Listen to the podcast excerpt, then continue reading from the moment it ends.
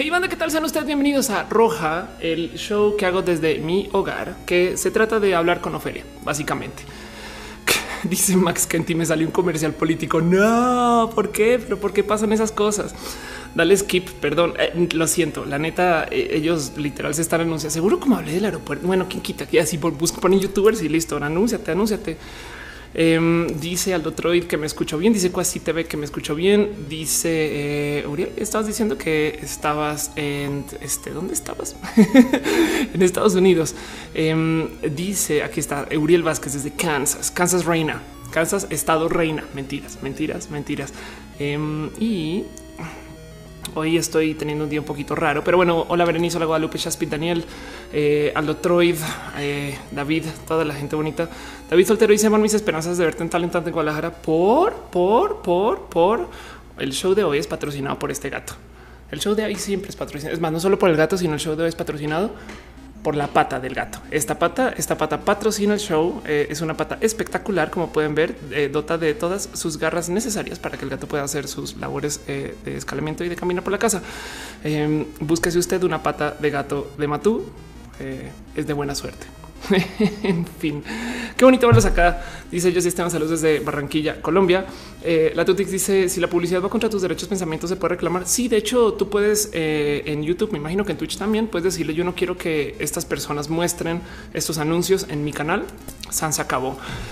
Y pues bueno, vamos a adelantar un poquito eh, un chingo de cosas nomás para explicar este show. Neta, neta, sí se hace en mi casa. O sea, e, esas son, esas, son mis guitarras de plástico, es mi iPad, güey. Eso, eso, ya es mi. O sea, es que gente que no es broma. El otro día me dijo qué bonito set que tienes. Y yo, primero que todo, no está tan espectacular. Y segundo, que porque es mi depa.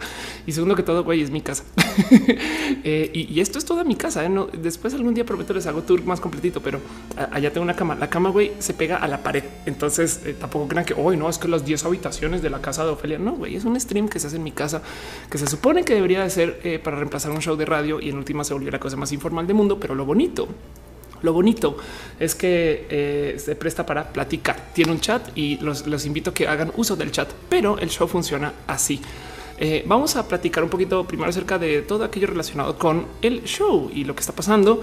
Eh, no me perdono eh, y al revés, quiero yo que este show tenga un pequeño enfoque en temas de ciencia y tecnología. Luego hablemos de todo aquello relacionado con lo LGBT y al final preguntas a off. Ok tengan en cuenta que hay muchas cosas que yo sé que me quieren platicar y preguntar y me lo han dicho cuando nos encontramos en, en, eventos y cosas y me dicen, no, yo es que te tenía una pregunta, pero es que en roja como que estás muy ocupado. Yo pues sí, porque estoy haciendo show, pero al final trato de levantar todas las preguntas que pueda y aún así trato de levantar todo lo que puedo durante el show. Pero si no le respondo algo durante el show, no se me asusten. Al final hay algo para eso. En fin, eh, Incuba Gráficas dice que eh, está full. Exacto. Noelia está en el chat. Hola, no besitos. Pensé que no ibas a alcanzar a llegar al show. Qué bonito verte acá. Noel está estrenando compu. Entonces ahora supongo que eh, estará estrenando compu. bueno, en fin, en el chat iba a decir. Dice el otro, tu imagen está súper crisp. ¿Me puedes compartir la cámara que utilizas? Eh, primero que todo, un paréntesis, Wizard se suscribió con Twitch Prime. Muchas gracias, Wizard. Piñas y abrazos y estas cosas. Acerca de la cámara que uso, usa una Sony Alpha o A6000 lo importante es que yo estoy transmitiendo en Full HD y además estoy usando eh, una transmisión de low latency para restream. Entonces tengo un stream, perdón, tengo un, eh, eh, un, tutorial pendiente para editar con eso, pero prometo que te puedo ayudar si quieres por DMs acerca de cómo hacer este tipo de cosas. lo importante es, es una cámara y la estoy agarrando con la capturadora, más no estoy usando una webcam, aunque para capturar al peludo sí uso webcam. Matú eh, saluda al chat y si no, este no se les olvide que este show es patrocinado por la pata de Matú, esta pata, esta pata en particular, la pata más bonita eh, y más peluda para sus bienes, eh, usos y necesidades. Este gato me va a asesinar un día, pero bueno, en fin. Em, dice Ana Cox, un saludo desde Bogotá, un abrazo, qué bonito haber ido a Bogotá. Ania Amara dice, amiga, a ti también está enferma. Ay, sí, buenas vibras, así, mira, vibras de estas. Mm, mm, mm. Oye. ya vino a quejarse, ya vino a quejarse. Ah, un momento, un momento, un pequeño paréntesis. Aldo Troid se acaba de suscribir con Twitch Prime piñas para Aldo Troid, piñas, piñas, piñas, piñas. Matu, dile a Aldo Troid, Aldo Troid, gracias por suscribirte al show en Twitch Prime. de paso, de paso, eh, Este show además eh, le debe un agradecimiento muy profundo a la gente bonita que está en el Patreon. Para aquellos que no puedan eh, suscribirse en Twitch, que eh, de nuevo les digo, no es, no es obligatorio, no es para nada necesario, más bien lo agradezco mucho. Son para mí abrazos financieros. Son de esas cosas que pues mientras más gente se suscriba, pues más cosas bonitas voy a poder hacer. Pero bueno, em, hay lugares donde realmente no se pueden suscribir, no pueden dejar de estas cosas. y para eso, sobre todo para la gente que no está en esos países donde les queda fácil, está este lugar Patreon, patreon.com slash of course, como mi cuenta de YouTube y con mi cuenta de Twitter. Eh, acá empujar el gato por si lo vieron. Y pues acá pueden suscribirse también, donde en últimas yo lo que voy a hacer es que va a levantar sus nombres. Muchas gracias a David Álvarez Ponce, Alex Osorio, a que Rubio y a Trini de Pata Coins. Qué bonito que es Pata Coins de paso por apoyarme desde el Patreon. También, por los que no saben, este show se transmite en Twitch y en YouTube. Entonces, Acá arriba está el chat de Twitch, twitch.tv slash of course y acá abajo en youtube.com slash of course. Muchas gracias a Max que dejó un donativo que está anotado en el super chat. ¿Qué es eso del super chat? Abajo en el chat de YouTube hay un símbolo. Por aquí está, aquí está eso. Ahí está, hay un símbolo de dinero. Eso es para que su mensaje salga en grandote y súper resaltado. Y también consideren justo eso, un este abrazo financiero. No es más, lo agradezco mucho. Piñas, piñas para el que apoye, piñas para el que no apoye también, pero se agradece mucho el, regaderazo de piñas para que no suena para nada fácil. ¿no? Así toma una piña. pero bueno, en fin. Em, Dice eh, Max Gente que su gato está al lado y que saluda a Matú. Ahí ves. Hello, Whitey dice: Pensaba que el Día Internacional de la Visibilidad Trans había que felicitar a la gente trans. Fue un día triste. Ah, ok. No, perdón. La pregunta fue pensás, porque supongo que Hello estás en Argentina. Em, hay dos días de la visibilidad. ¿Qué, tal como yo ayer hablé de eso y hoy ni lo puse en el guion, en la escaleta? Eh, hay dos días de, temas de lo trans, en particular eh, para lo trans, no? Porque también está eh, Pride, no? Y también están esos días que hablan de la diversidad y temas de género y de la mujer y, ¿no? y demás, o del hombre. Em, pero acerca de los días trans, este, tenemos justo em, el Transgender Day of Visibility TDOVE. A ver si, si encuentro acá una página rapidita, no para mostrarlo, porque ayer está hablando esto del tema. Que de paso hoy es, eh, este, eh, estamos pasando por un día muy bonito también, pero en temas de neurodivergencias para la gente con este autismo. Pero ahorita hablamos de eso. Y el caso es el Transgender Day of Visibility. Es un día feliz, entiéndase, es un día que se presenta para celebrar los logros y para visibilizar a la gente trans y para hablar de lo bonito de lo trans, que es en contraste al Transgender Day of Remembrance. Eh, Transgender Day of Remembrance es eh, más bien al revés, es un, es un, día para sentarse y eh, es más bien recordar a la gente trans que este, pues que no está con nosotros, no? y este se celebra el 20 de noviembre. En este caso es como pensando un poquito en todas estas personas que, pues miren, estadísticamente en México creo que muere una persona trans cada tres días asesinada. Me explico, es, es asesina brutalmente y, o, secuestrada o, desaparecida, estas cosas. Entonces, por eso existen también estos días. Y yo ayer estaba hablando del tema. Pero bueno, Tanias Odordotian dice eh, que tan guapa está. Of course. ves. Gracias. Eh, dice la Tutix. Yo escuchaba que disforia era un término agresivo y que, ya prefería no ocuparlo, no sé usar más. A ver, primero que todo, cuando dicen debe o no debe, hay que cuestionar ¿no? de entrada. No es que nada, no, no, no podemos andar por la vida pensando en absoluto. Debes de ser así o si no, no debes de ser así. No em, podría ser un se recomienda no estas cosas. Yo hablo acerca de la disforia como eh, una parte pequeña de un gran rompecabezas de lo que te lleva a transicionar. Entiéndase tanto así como todo en una cantidad ridícula de gente trans habla de la disforia de género eh, y hay gente que no habla de la euforia de género, pero eso lo igual levanta un poquito más adelante porque yo estaba hablando acerca de todas las cosas que suceden esta semana eh, y antes de arrancar el show ya voy con eso. Prometo que si, me lo recuerdas más adelante, Tutix, hablo, hablo del tema. El caso es este show se hace justo para vernos y para platicar y para encontrarnos. Pero como somos eh, una pequeña fuerza armada de la discusión, el debate, eh, y la síntesis, pues necesitamos un digno enemigo, alguien que eh, gracias a esa persona, cosa, lugar, momento o situación eh, nos atrae a estar juntos. Evidentemente, como yo soy Ofelia persona roja y el show se llama roja, estamos en guerra con todos los colores que no sean roja y ojo que hay muchos tipos de rojo. Nuestro enemigo para hoy, eh, yo siempre lo levanto de esta cuenta en Twitter, el bot de colores, que va tuiteando literal colores bonitos, no? Y o, no tan bonitos, porque todos son pinches enemigos, no como Violeta Tuerto, nuestro enemigo para hoy, nuestro mendigo opresor, nuestro desastroso eh, eh, camino al mal es el Violeta Tuerto. Pinche Violeta Tuerto, te odio, te odio. te odio, Violeta Tuerto. Por culpa de ti, Matú está dormido. Pero es nuestro enemigo para hoy.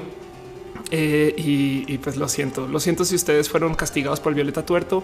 Estas cosas pues pasan y, hay que pelear en contra de eso. Lo siento si ustedes fueron em, educados o si su familia cree por el en el Violeta Tuerto. Perdón, perdón. Eh, Luis, Luis Túa dice la mafia al poder Violeta Tuerto. Horrible. Exacto.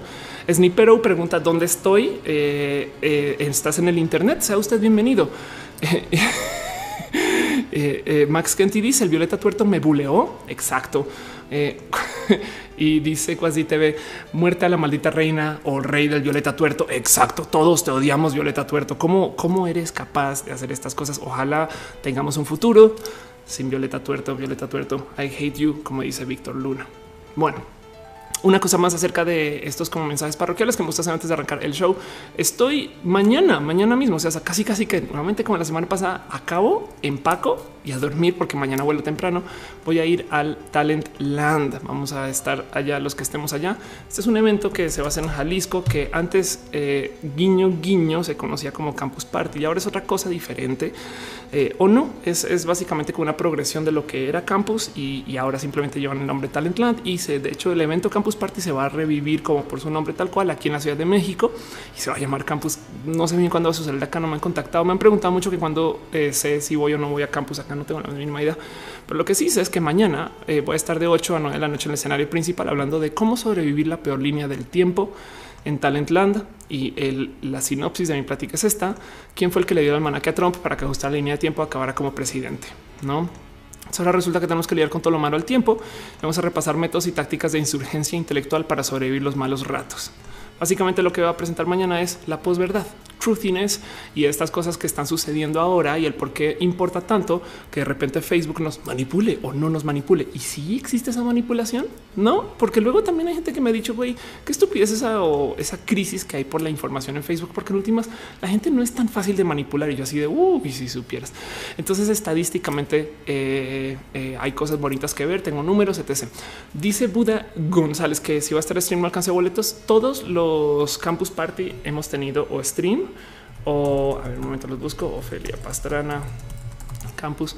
Eh, todos los todos los eventos de Campus Party han estado en stream o, eh, o en videos que quedan grabados para después. Yo prometo, prometo. Eh, siempre trato de subirlos a mi canal. Si se fijan, aquí está Uploaded by Campus Party y luego yo lo subo a mi canal Uploaded by Ofelia Pastrana.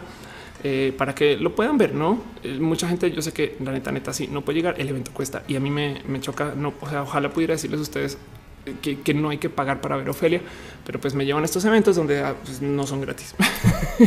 y también seamos honestos, no es gratis llevarme. Entonces ellos también tienen que eso pesar ese tipo de cosas. Pero el caso es sí puede que tenga. Hay un stream, eh, hay una ligera posibilidad que no tengamos stream durante mi show que ha pasado. Hay una ligera posibilidad pero eh, es raro como ese escenario principal. Lo más probable es que sí. Y si no, prometo que voy a molestar mucho para el tema de los videos. Uf, Mandis dice qué opinas de lo que pasó con Atuca Games y las drag queens del fetichismo de International. no vi esa noticia. Prometo que me tengo que dar un clavo con eso. Johanna Peláez dice saludos desde Bolivia. Qué bonito tener gente de Bolivia acá. Güey. ¿Dónde estás? Hay, solo dos opciones. Si es Bolivia, es este o estás en La Paz o en Santa Cruz. Pero bueno, em, qué, bonito. Yo me divierto mucho. Tengo que confesar que me divierto mucho yo cuando hablo con mis amigos y les digo alguna vez has visto un boliviano? ¿Existen los bolivianos? Pero pues bueno, eso es bullying, no? Evidentemente. Eh, dice eh, que Twitch es mejor para ver streamings que no le cae bien YouTube. Pues por eso transmito en dos lugares. Es mi pero dice me saludas Oli. Fer de la Torre dice hoy no podré ver roja en vivo, pero lo estás viendo en vivo Fer, así que me quedo con muchas dudas con tu enunciado. Dice Noel, la posverdad y truth es pinches temazos. Vayan a ver la banda, vayan a verla. Eh, son buenos temas, eh, no porque nosotras decimos que son buenos temas y en la posverdad eso es todo lo que se necesita. en fin, Em, entonces, pues en Guadalajara mañana. Espero que nos podamos ver. De hecho, me quedo también pasado mañana eh, y un tantito el día después, porque voy a estar enredada con la gente bonita de Hewlett Packard que me va a tener. Creo que me dijeron que quieren que esté jugando juegos en su booth. Así literal es quédate un día más eh, y siéntate acá con nosotros. Entonces, yo lo voy a tomar un poquito como me quedo rondando por ahí, pero por primera vez voy a tener tiempo para no estar haciendo nada, sino hablando con gente. Y eso yo creo que está bonito, no? Fernando Luna dice que cuánto tiempo lleva el live. Llevamos 16 minutos. Acabas de arrancar. Entonces no pasa absolutamente nada. Nat Rodríguez está preguntando por Matú. Matú está aquí. Aquí está haciendo gato. No más lo pokeo para que tengan en cuenta que no es un gato de peluche. Eso ahí ven exacto con su cola y ahí vas. La Tutix dice mientras te escucho, voy a jugar ese es for League. Ok, va. Mientras no cierren el set, vaya, váyale, váyale, póngame de fondo. Elan Rivas dice participarás en alguna marcha este año. Por ahora en la marcha de la Ciudad de México, definitivamente sí voy a estar. En las de Monterrey y Guadalajara no he platicado con nadie y ya vi que ya están invitando gente a Monterrey. Entonces es muy probable que la de Monterrey no esté en que, en que me lleven, no esté, pero si funciona o encaja, igual y podría ir, pero no, no, no, sé, no he planeado nada de eso. Para mí ese es el súper mega futuro. Pero bueno, dice Ana Cox, me dejaste inquieta. Em, de verdad se necesita tampoco para crear una posverdad.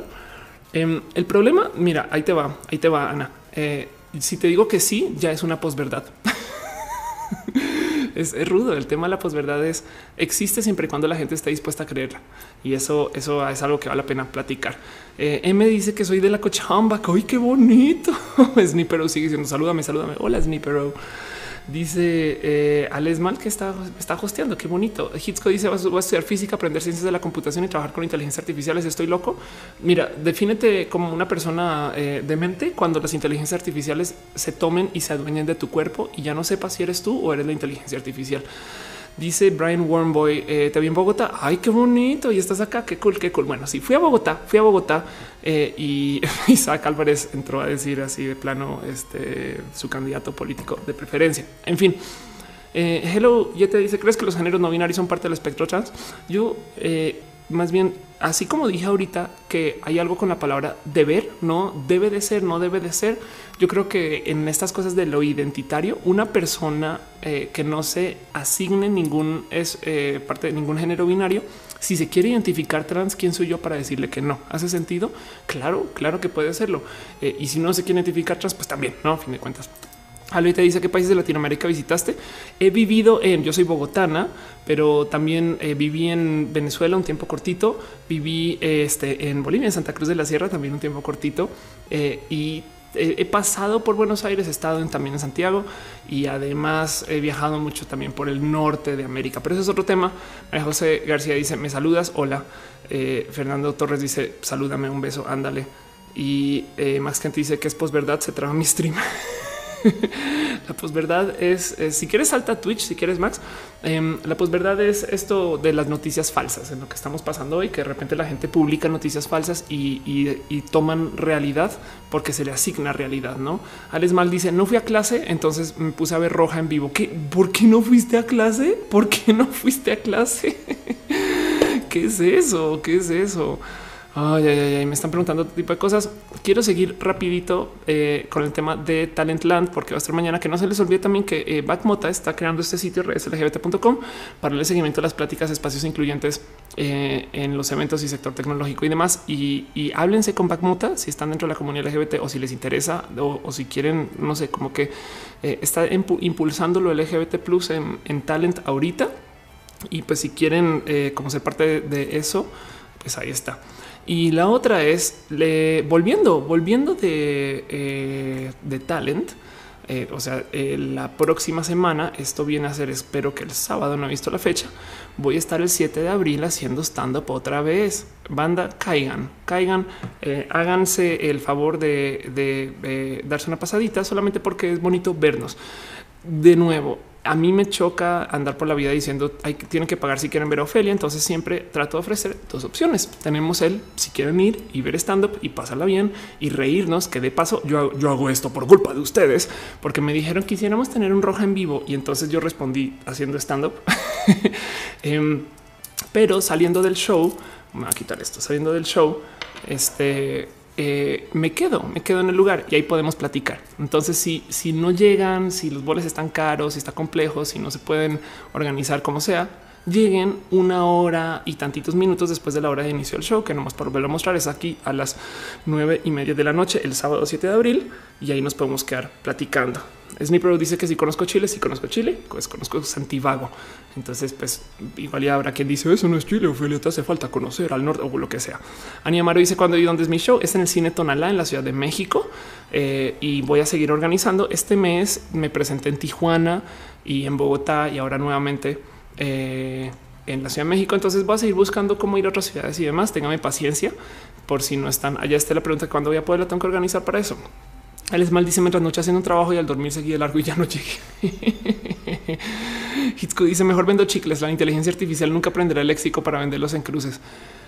Sería divertido que igual y algún día sí vendieran chicles las inteligencias artificiales. En fin, Wang, Wong dice cómo es el futuro del desarrollo de videojuegos en México. Ah, pues de hecho, fíjate que eh, reporte, Indigo, videojuegos o feria. Eh, hace nada hace nada, aquí está, justo eh, hace nada hablé del tema para la gente bonita reporte índigo. Y, y, pues sí, hablé, hablé de estas cosas que, se comentan mucho. En México no hace falta creer más en el talento de los gamers, pues sí, un poco. Eh, no fue el ángulo que le quería dar a la entrevista. Le levantaron más o menos eh, dándole ellos un poquito este peso pesimista que no me gusta hablar así, pero está bonito que igual se le dé un espacio a esto. Eh, mi opinión es hay mucho desarrollo indie de videojuegos en México. Por ejemplo, no sé si ubican que Kleptocats es desarrollo mexicano. Eh, hay gente que la neta no sabe esto, pero bueno, Kleptocats eh, es un es un hit total, total. Y esto digo es para es para móviles, pero es un espacio espectacular hecho por la gente bonita de Hyper Beard.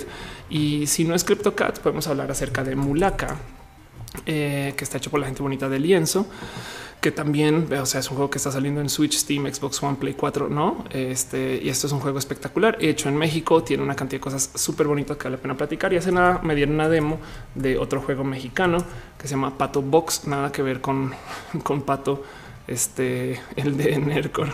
Sería divertido que sí, pero, pero bueno, Pato Box, eh, este es eh, un juego de boxeo eh, en blanco y negro con un pato. What? En fin, el caso es sí, sí creo que en México hay bonito desarrollo de videojuegos y estas cosas.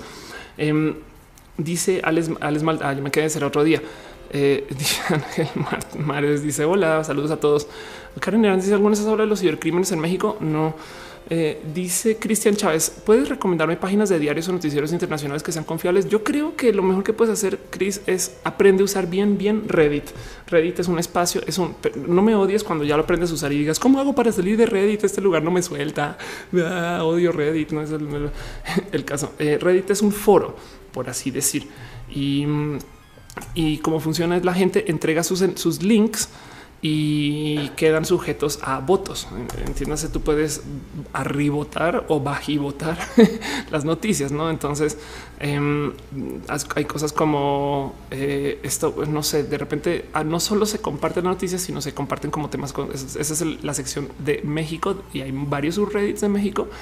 Pero que, por ejemplo, hay una cosa muy divertida. Notado que los adolescentes sudamericanos ahora escriben como adolescentes mexicanos. Wow.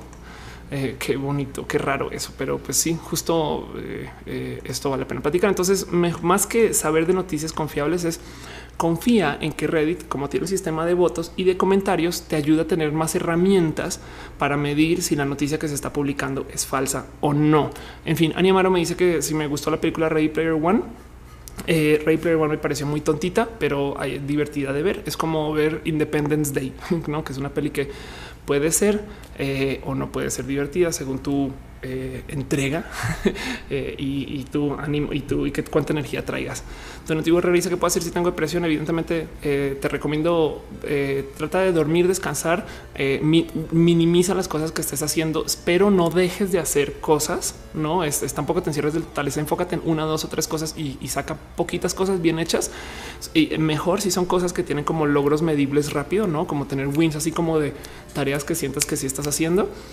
y la otra es es eh, toma café, come algo dulce, sal a caminar y a ver si es un tema más bien como químico y no es situacional. Si, si aún así no logras eh, echarle ojo a que se mejore la situación, entonces hay que buscar por qué estás así. Pero bueno, esos son eh, quejas, perdón, modos muy rápidos de asumirse como enfrentando la, depresión. La depresión puede ser muy confiable, puede ser algo químico, puede ser algo que no tiene que ver contigo. Entonces, mm, tranqui. Em, pero si bottom line es eh, si estás haciendo mucho y todo mal, estás haciendo demasiado. Hace sentido. Piensa en eso. Es, ojalá te sirva. Ese consejo me lo dieron hace muchos ayeres y demás. Y bueno, con eso cumplo rapidito todo aquello sección intro del show. Eh, Patreon, el enemigo de la semana, eh, pinche Violeta Tuerto, el tema de los shows, el tema que mañana voy a estar en el Talentland platicando en la noche, nomás para volver a repetir eso, voy a estar en Guadalajara en acá en una plática que se llama cómo sobrevivir la línea del tiempo. Suscríbanse, o sea, pueden acá eh, eh, anotarse para atender. No tienen que anotarse para atender, lleguen. Pero saliendo de la plática, yo me quedo allá para fotos, abrazos eh, y, demás. Desafortunadamente no puedo llevar a Matú, me lo han pedido. Pero bueno, y nuevamente, y también solo por repetir, en la otra semana me voy a estar presentando en el cine Tonalá. Entonces caigan allá si les sirve, si les gusta o si quieren entretenerse un ratito. Y con eso arranquemos a hablar de las cosas bonitas del show. Primero que todo, ¿cómo van banda? ¿Cómo están? ¿Cómo les, cómo les trató su tiempo de vacaciones?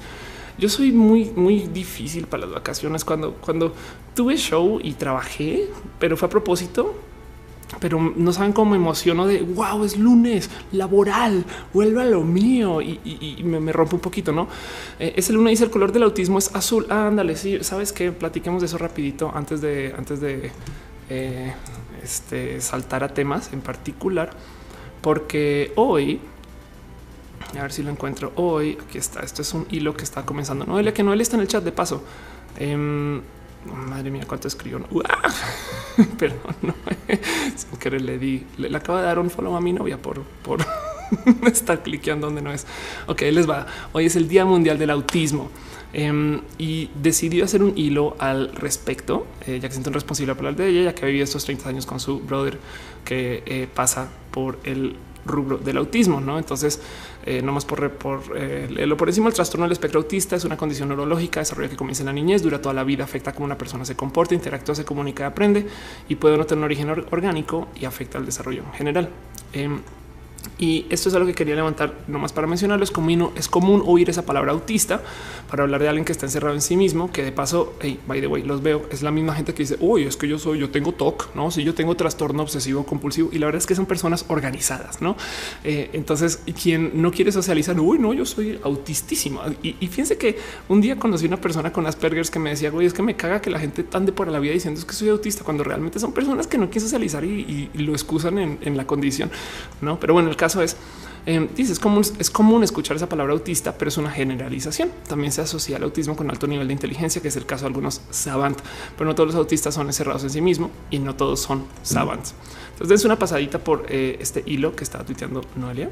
Em, y denle follow como yo lo acabo de hacer. es que sin querer estaba scrolleando y clic, le di un follow y ya.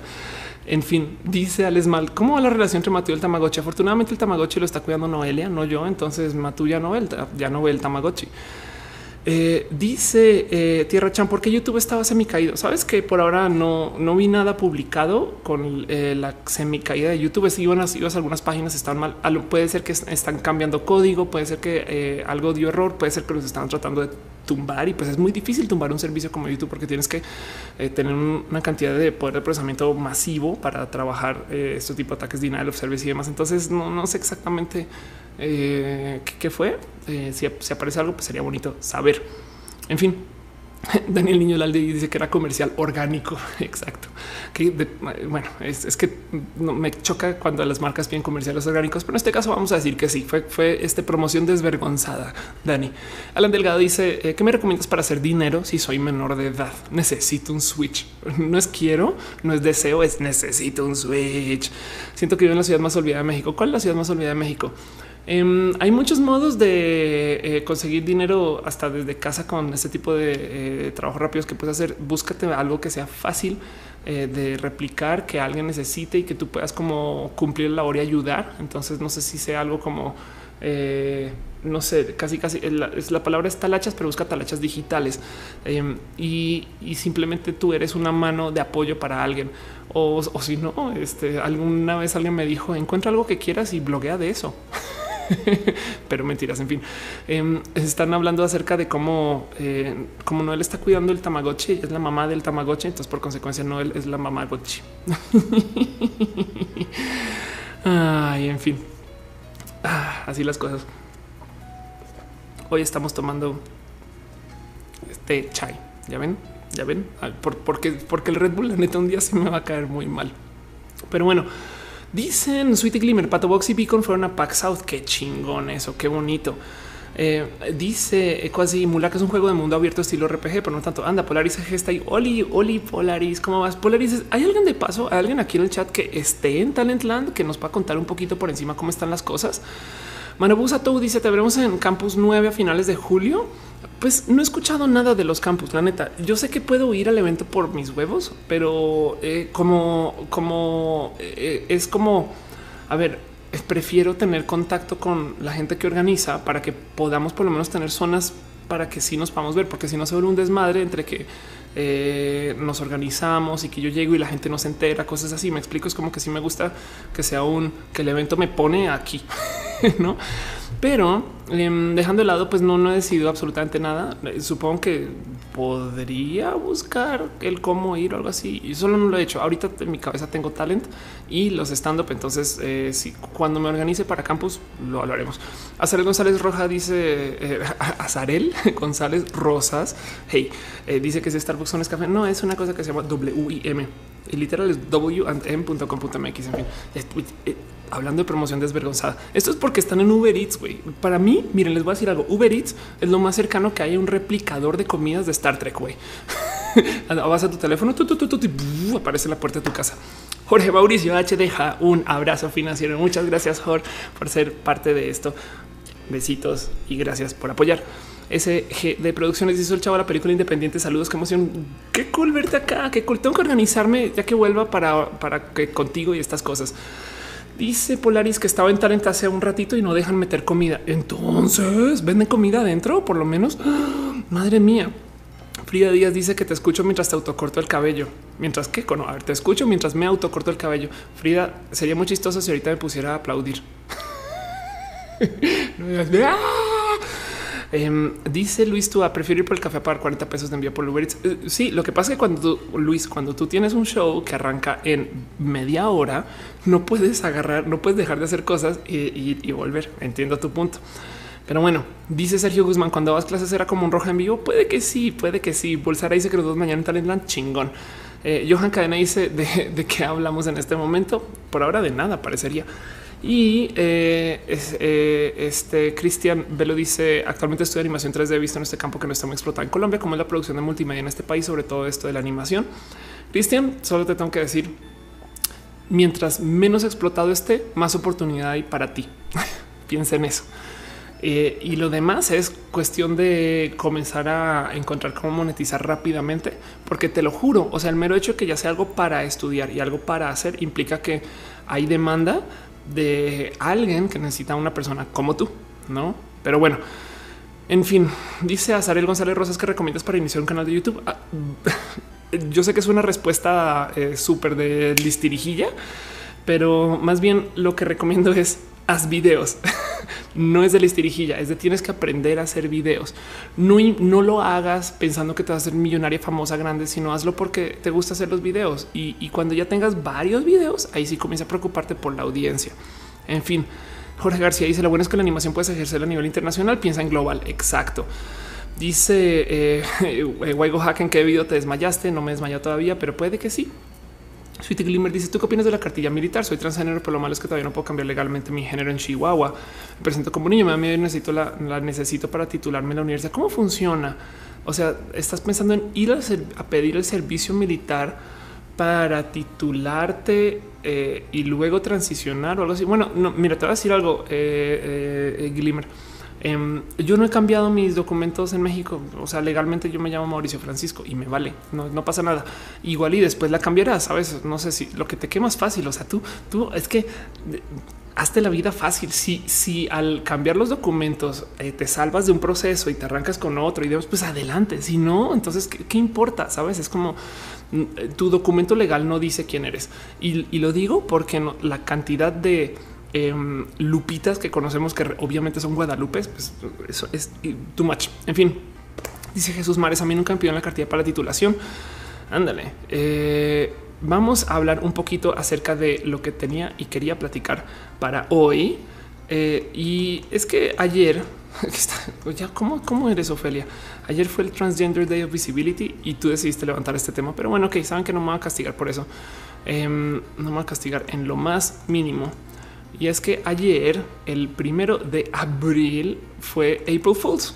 April Fools, no?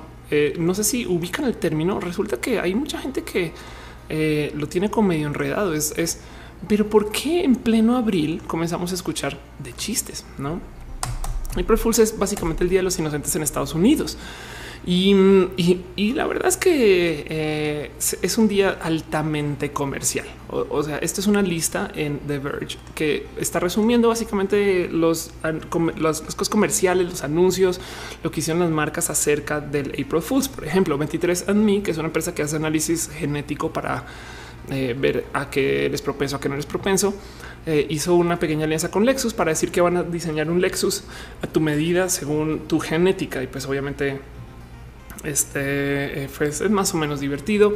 Em, Funko eh, presentó un spray que hace que tus cajas sean irrompibles. Google presentó un teclado que es touch, o sea que con como presiones las teclas lo puedes usar como si fuera touch.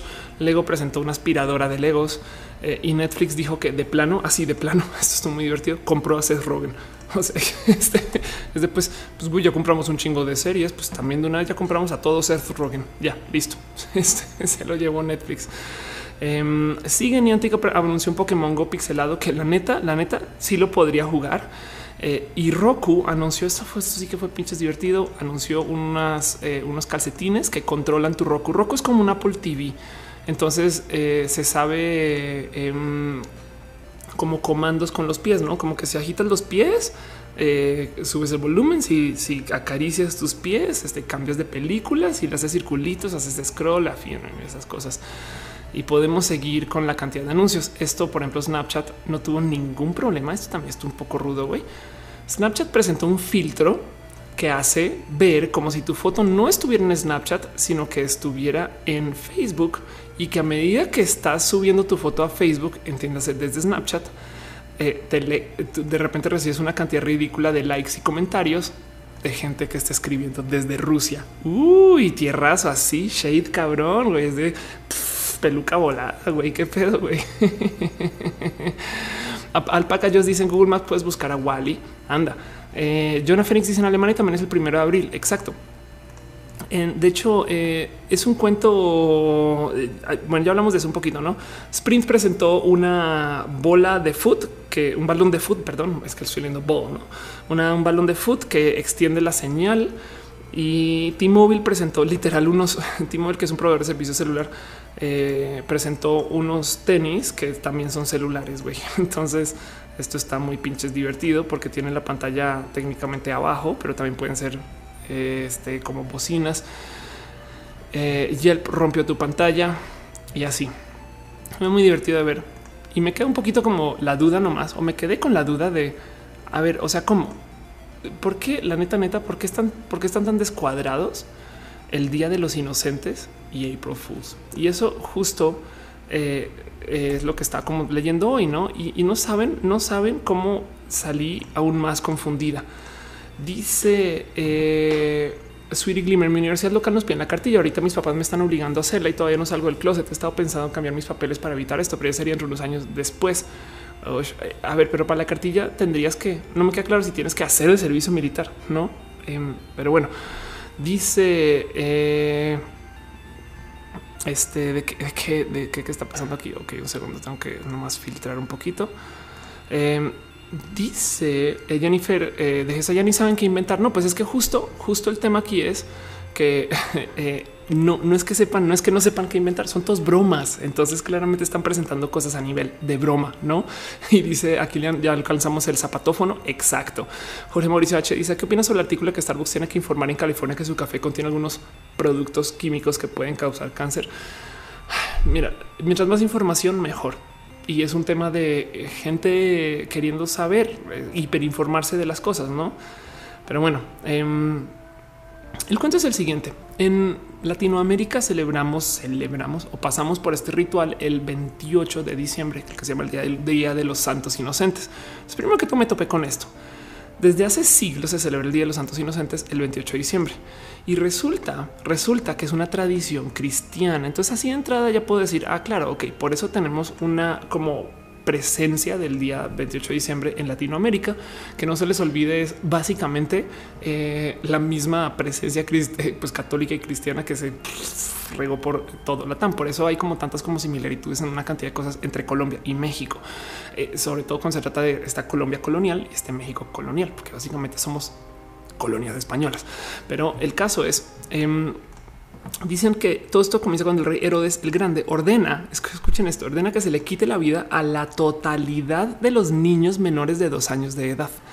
Ok, el cuento es después del nacimiento de Jesús, el rey Herodes supuestamente, porque todo esto Digo, a ver, vamos a hablar dos segundos de que esto puede ser fake news, solo que dos mil años después.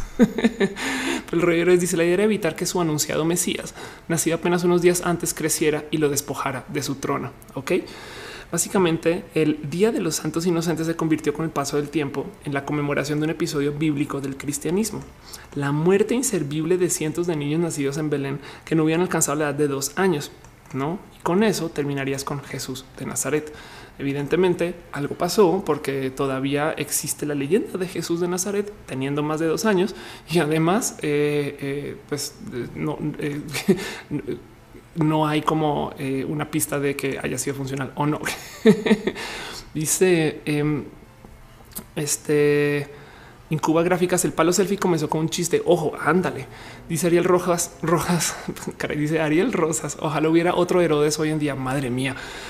Tierra Chan dice me perderé lo demás del directo. ¿Qué pasó? ¿Qué pasó? ¿Por qué no te vas a perder lo demás del directo? Em, dice eh, están hablando en Twitch acerca de eh, ir o no ir al servicio militar.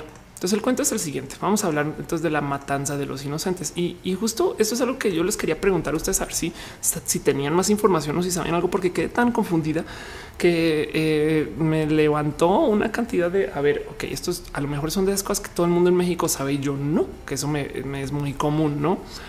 Pero el cuento es así. Herodes al ver que había sido burlado por los magos enfureció terriblemente, envió a matar a todos los niños de Belén y toda su comarca, dos años para abajo. Ok, se cumplió el cruz de los profetas Jeremías, un clamor que se oye en Ramá, mucho lamento y demás. No es como si muchas voces lloraran y gritaran al tiempo. Me, me, despierta el tema de entonces por qué chingados se habla de esto como algo de las bromas y lo que lo que me lo que alcanza a entender es que justo es un es un llamado de no puedes confiar en nadie porque quien sea que se acerca a tu casa a preguntar por tus chamacos el día, tantitos días después de que nace Jesús, es, es este alguien que viene por tus hijos. No, entonces, como no puedes confiar en alguien, es técnicamente el día donde todo el mundo es eh, distante a ti y eso luego eventualmente se vuelve el día de los inocentes. Eso eh, me gustaría entender un poquito eh, si, si, es o no es. Catalina Contacto dice qué opinas sobre el, eh, del, video de Kylie. Ahorita hablamos de Kylie, ahorita hablamos de Kylie, no pasa nada. Sí, sí quiero platicar el tema. Em, pero bueno, entonces es si eso es el, Día de los Santos Inocentes, que es April Fools, no?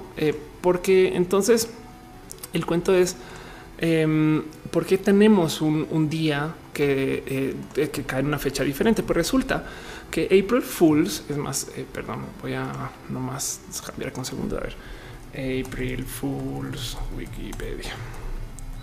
Es que le encontré un nombre bonito en español, que seguro, seguro es una traducción, ¿eh? pero oigan, ¿qué pasó? Eh, sí, oh, madre mía, encontré lo que no es. April Fools Day. Aquí está.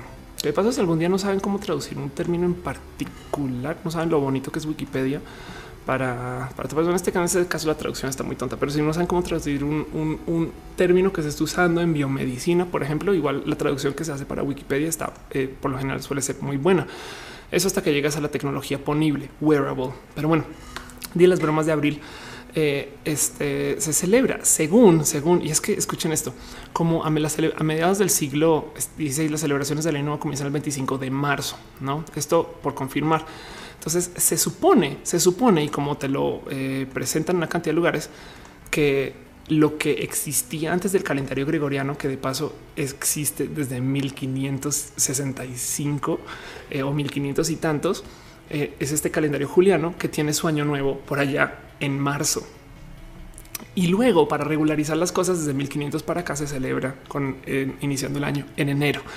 Eh, y, por consecuencia, en el momento en el que se hace el cambio, quedan personas que celebran su año nuevo en un mes diferente que los que lo están celebrando en el mes en el que es. Esto es como te lo presentan literal y perdón por la fuente Wikipedia, pero eh, lo he visto repetido en una cantidad ridícula de lugares y todavía bonito y demás, porque dice por medio del decreto Rusilón, el rey establece que el año no se traslada al primero de enero. La, leyenda, porque eso es, sugiere que muchos franceses y las colonias protestantes estadounidenses tardaron en adoptar el calendario del Papa Gregorio este 13, conocido como el calendario gregoriano. Siguieron celebrando el año nuevo desde el 25 de marzo hasta el primero de abril, que de paso, ojo, eso se celebraba el año nuevo por seis días, no? Por esto los estadounidenses eran considerados tontos. Ahora, las versiones de esta leyenda que eh, alcancé a ver entre ayer y hoy, porque estaba divertida investigando el tema, pintan que no son los estadounidenses, son los británicos. Los británicos dicen que son los franceses. entonces eh, queda la duda de por fin quién, quién eh, es el que celebra esto. Pero el punto es que supuestamente nos burlamos de los que no cambiaron su año nuevo y por eso se vuelve el día de hacer las bromas. Me topé con esta, em, con este como eh, ¿qué será esto? Pequeño análisis de el, origen del día y desmiente totalmente la teoría del cambio de calendario, sobre todo porque eh, hay, hay un buen como de, cosas que no serían lógicas en caso que eso hubiera sido verdad, ¿no? Y de todos modos topa con gente hablando en 1392, en el año 1392 hay escritos que mencionan el primero de abril, creo que es el primero de abril o una referencia al día, a un día de abril donde te burlas de la gente, pero luego también 1508, no que eh, técnicamente sería antes del supuesto cambio de 1500 y luego, eh, como lo desmienten, también es, muy fácil. Dicen, güey, a ver, un momento en el calendario eh, que existía desde antes, también se hablaba del primero de enero como inicio de año. Entonces queda eso en duda. Perdón, un pequeño paréntesis. Miguel Cano dice deja un pequeño abrazo financiero y dice por los que usamos Wikipedia como fuente informativa. Saludos. Gracias. Oigan, saben que les voy a decir algo y Noelia está en el chat. Noelia está en el chat. Eh, ella me, ella está pasando por un doctorado. Ella sí es lista y ella este, es culta y estudiada. Yo soy una mera inventada que hace videos y streams pero Noelia en su doctorado le hablaban de cómo Wikipedia sí la usan y la toman como fuente siempre y cuando se, eh, se use inteligentemente, no? Wikipedia es muy estricto con qué puedes referenciar dónde acerca de las fuentes que te pide. Si no de plano te dice perdón, pero esto necesita una cita para comprobar. Entonces, eh, técnicamente, eh, para por lo menos a nivel de lo que se está estudiando eh, para un doctorado en humanidades en, el tecnológico Monterrey, se está hablando y se dice de que se puede usar Wikipedia y, luego lo platicamos y, y pues, pues sí. En fin, dice Isaac Álvarez, saludos, Noelia, hermana del grupo Moenia What. Cristian Bell dice, tengo entendido que los paganos celebraban un día en el que la gente se alocaba y se jugaban bromas. Pero la iglesia, como siempre, consagró ese día para los santos inocentes. Ándale. La otra cosa que yo topé en mi pequeñita investigación del tema es que en enseñanzas eh, de, escuelas que tocan y levantan temas de lo musulmán, eh, se habla de cómo eh, había un momento donde se le invitó a una cantidad de musulmanes, no es broma, a ir a un barco, literal un barco, para una celebración. Y cuando llegan a la celebración, queman el barco. Y este es un supuesto evento histórico que eh, sucede un día, no sé si 28 de abril o primero, perdón, 28 de diciembre. Ya, me clavé, ya me mezclé 28 de diciembre o primero de abril. Pero entonces por eso es el, un día de los inocentes, porque se les, se les volvió como una broma un tanto pesada. Em, pero, pero bueno, dice eh, se me fue el internet, así que me perdí. que hablamos? Hablamos de eh, día April Fools. Eh, Pato Verdades dice se fue mi internet. Ah, perdón, se me fue la cabeza. Polaris dice está pasando como por un doctorado. Es como si fuera un momento difícil. Algo así, la neta, neta. Si Mr. Carter dice, ¿conoce alguna escuela en México donde tenga modalidad de distancia y no necesita asistirse manualmente a clase? Pienso irme a Canadá por un año y me gustaría seguir estudiando sin darme de baja. Es escuela, escuela. Este eh, no sabría bien qué decirte. Seguramente hay. Em, no, sé cómo guiarte más que decirte que eh, aprendas a usar mucho el tema de la educación en línea, entiendes educación vocacional, no como que más bien cosas tipo Platzi que te enseñan a hacer eh, labores específicas que últimas puedes usar para este que último la puedes usar para desarrollo de algo que sea fácilmente monetizable, pero ya me inventé todo eso, entonces no tengo la mínima idea. Wam Wong dice, quiero estudiar seis carreras que me recomiendas. ¿Por qué quieres estudiar seis carreras? Más bien, ¿qué seis cosas quieres estudiar? Igual y, igual y con dos, no, no sé, es como, eh, es por tener seis carreras o algo así. Eh, si acaso lo que sí puedo decir es no te inviertas mucho eh, en el tema de buscar campos muy lejanos. Capaz si puedes levantar dos o tres carreras, literal dos o tres carreras en temas más o menos relacionados, más o menos. En fin, Aaron Montenegro dice la UNAM tiene modalidad online. Qué chingón. Donativo Herrera dice no sé qué estudiar, qué hago. No estudies, ve, busca, diviértete, trabaja, trabaja en algo, clávate, empápate. Si puedes, viaja. Si no, busca a alguien que está haciendo algo, pero a los seis meses te tienes que volver a hacer la pregunta de si quieres y qué vas a estudiar ya habiendo trabajado. O sea, evidentemente no te quedes en casa porque si no, no hiciste nada. Em, si lo que te gustó fue cocinar, pues la neta es el chef más chingón del planeta. Me explico. Si lo que te gustó fue caminar, entonces podría ser atleta de caminado deportivo. no. En fin, Daniel Niñolalde dice el Tec de Monterrey también tiene carreras en línea. Chingón. David S dice saludos desde Costa Rica. Qué bonito. María Saldova dice eh, Oli, Oli. Eh, y Ann Williams dice también el IPN tiene esa modalidad. Anda. Jesús Mares dice of Mars, no te creas. sí, él dice dónde se una maestría sabatina eh, relavinada a migración de datos. Ay, me acuerdo que en el tema de datos, este hace rato entrevisté a alguien que era experto en Big Data. Ahorita lo busco. Enrique acá dice fue el primero en mi generación titularme. Soy panadero. Exacto. Yo soy física, tengo una maestría en econometría y soy youtuber. M aquí. Isaac Álvarez dice qué opinas de la salida de, Intel en las MacBooks. Hoy qué rudo eso. Me duele en el corazón es un poquito y ojalá eh, no sé, me duele porque hay muchas compus que tienen Intel ahorita que se acaban de vender y entonces ahora qué va a pasar con eso. David Pingüino dice eh, what de what están hablando de juzgar gente. Ok, Nas Rodríguez dice lugares para buenos lugares para hacer maestrías. Piensa en la gente con la que vas a estudiar. Es, piensa en eso. Marcos Torres dice tantas universidades en modalidad en línea ya sé dónde hacer otra carrera. Aaron Márquez dice que estudiaste. Yo soy física, estudié física y luego hice una maestría en economía eh, especializada en econometría, que es como matemáticas de economía. Entonces, por eso ando por la vida diciendo que tengo una maestría en econometría. En fin, Alén Rodríguez dice qué opinas de las mamás gamers con respecto al impacto que tienen los videojuegos con los niños. Yo todo lo que tengo que decir con el tema de las mamás gamers es si tú mandas a un niño a jugar videojuegos y no le das chance de que él juegue por su cuenta sin que tú estés, eh, puede que no esté jugando a gusto, pero tampoco puedes dejarlo suelto en el videojuego como si nada. Es un tema de cómo ir con él al parque, literal. Déjalo jugar, acompaña algunas cosas, en otras no. Eh, y esto digo, evidentemente, escuchando de mis amigas mamás que son gamers. Yo, yo también tengo que admitir que, pues, en últimas, mi, mi chamaco es este peludo, güey, y él es gamer en que juega juegos de iPad, pero ya. Dice Enrique acá, nada más gamer se gasta el dinero de las tortillas en maquinitas. ay, ay, ay. Isaac Alvarez dice: Mi mamá gamer, tiene seis años jugando Candy Crush todos los días. La neta, neta, debería haber un torneo de esports de mamás Candy Crusheras. Güey, me cae, me cae claro.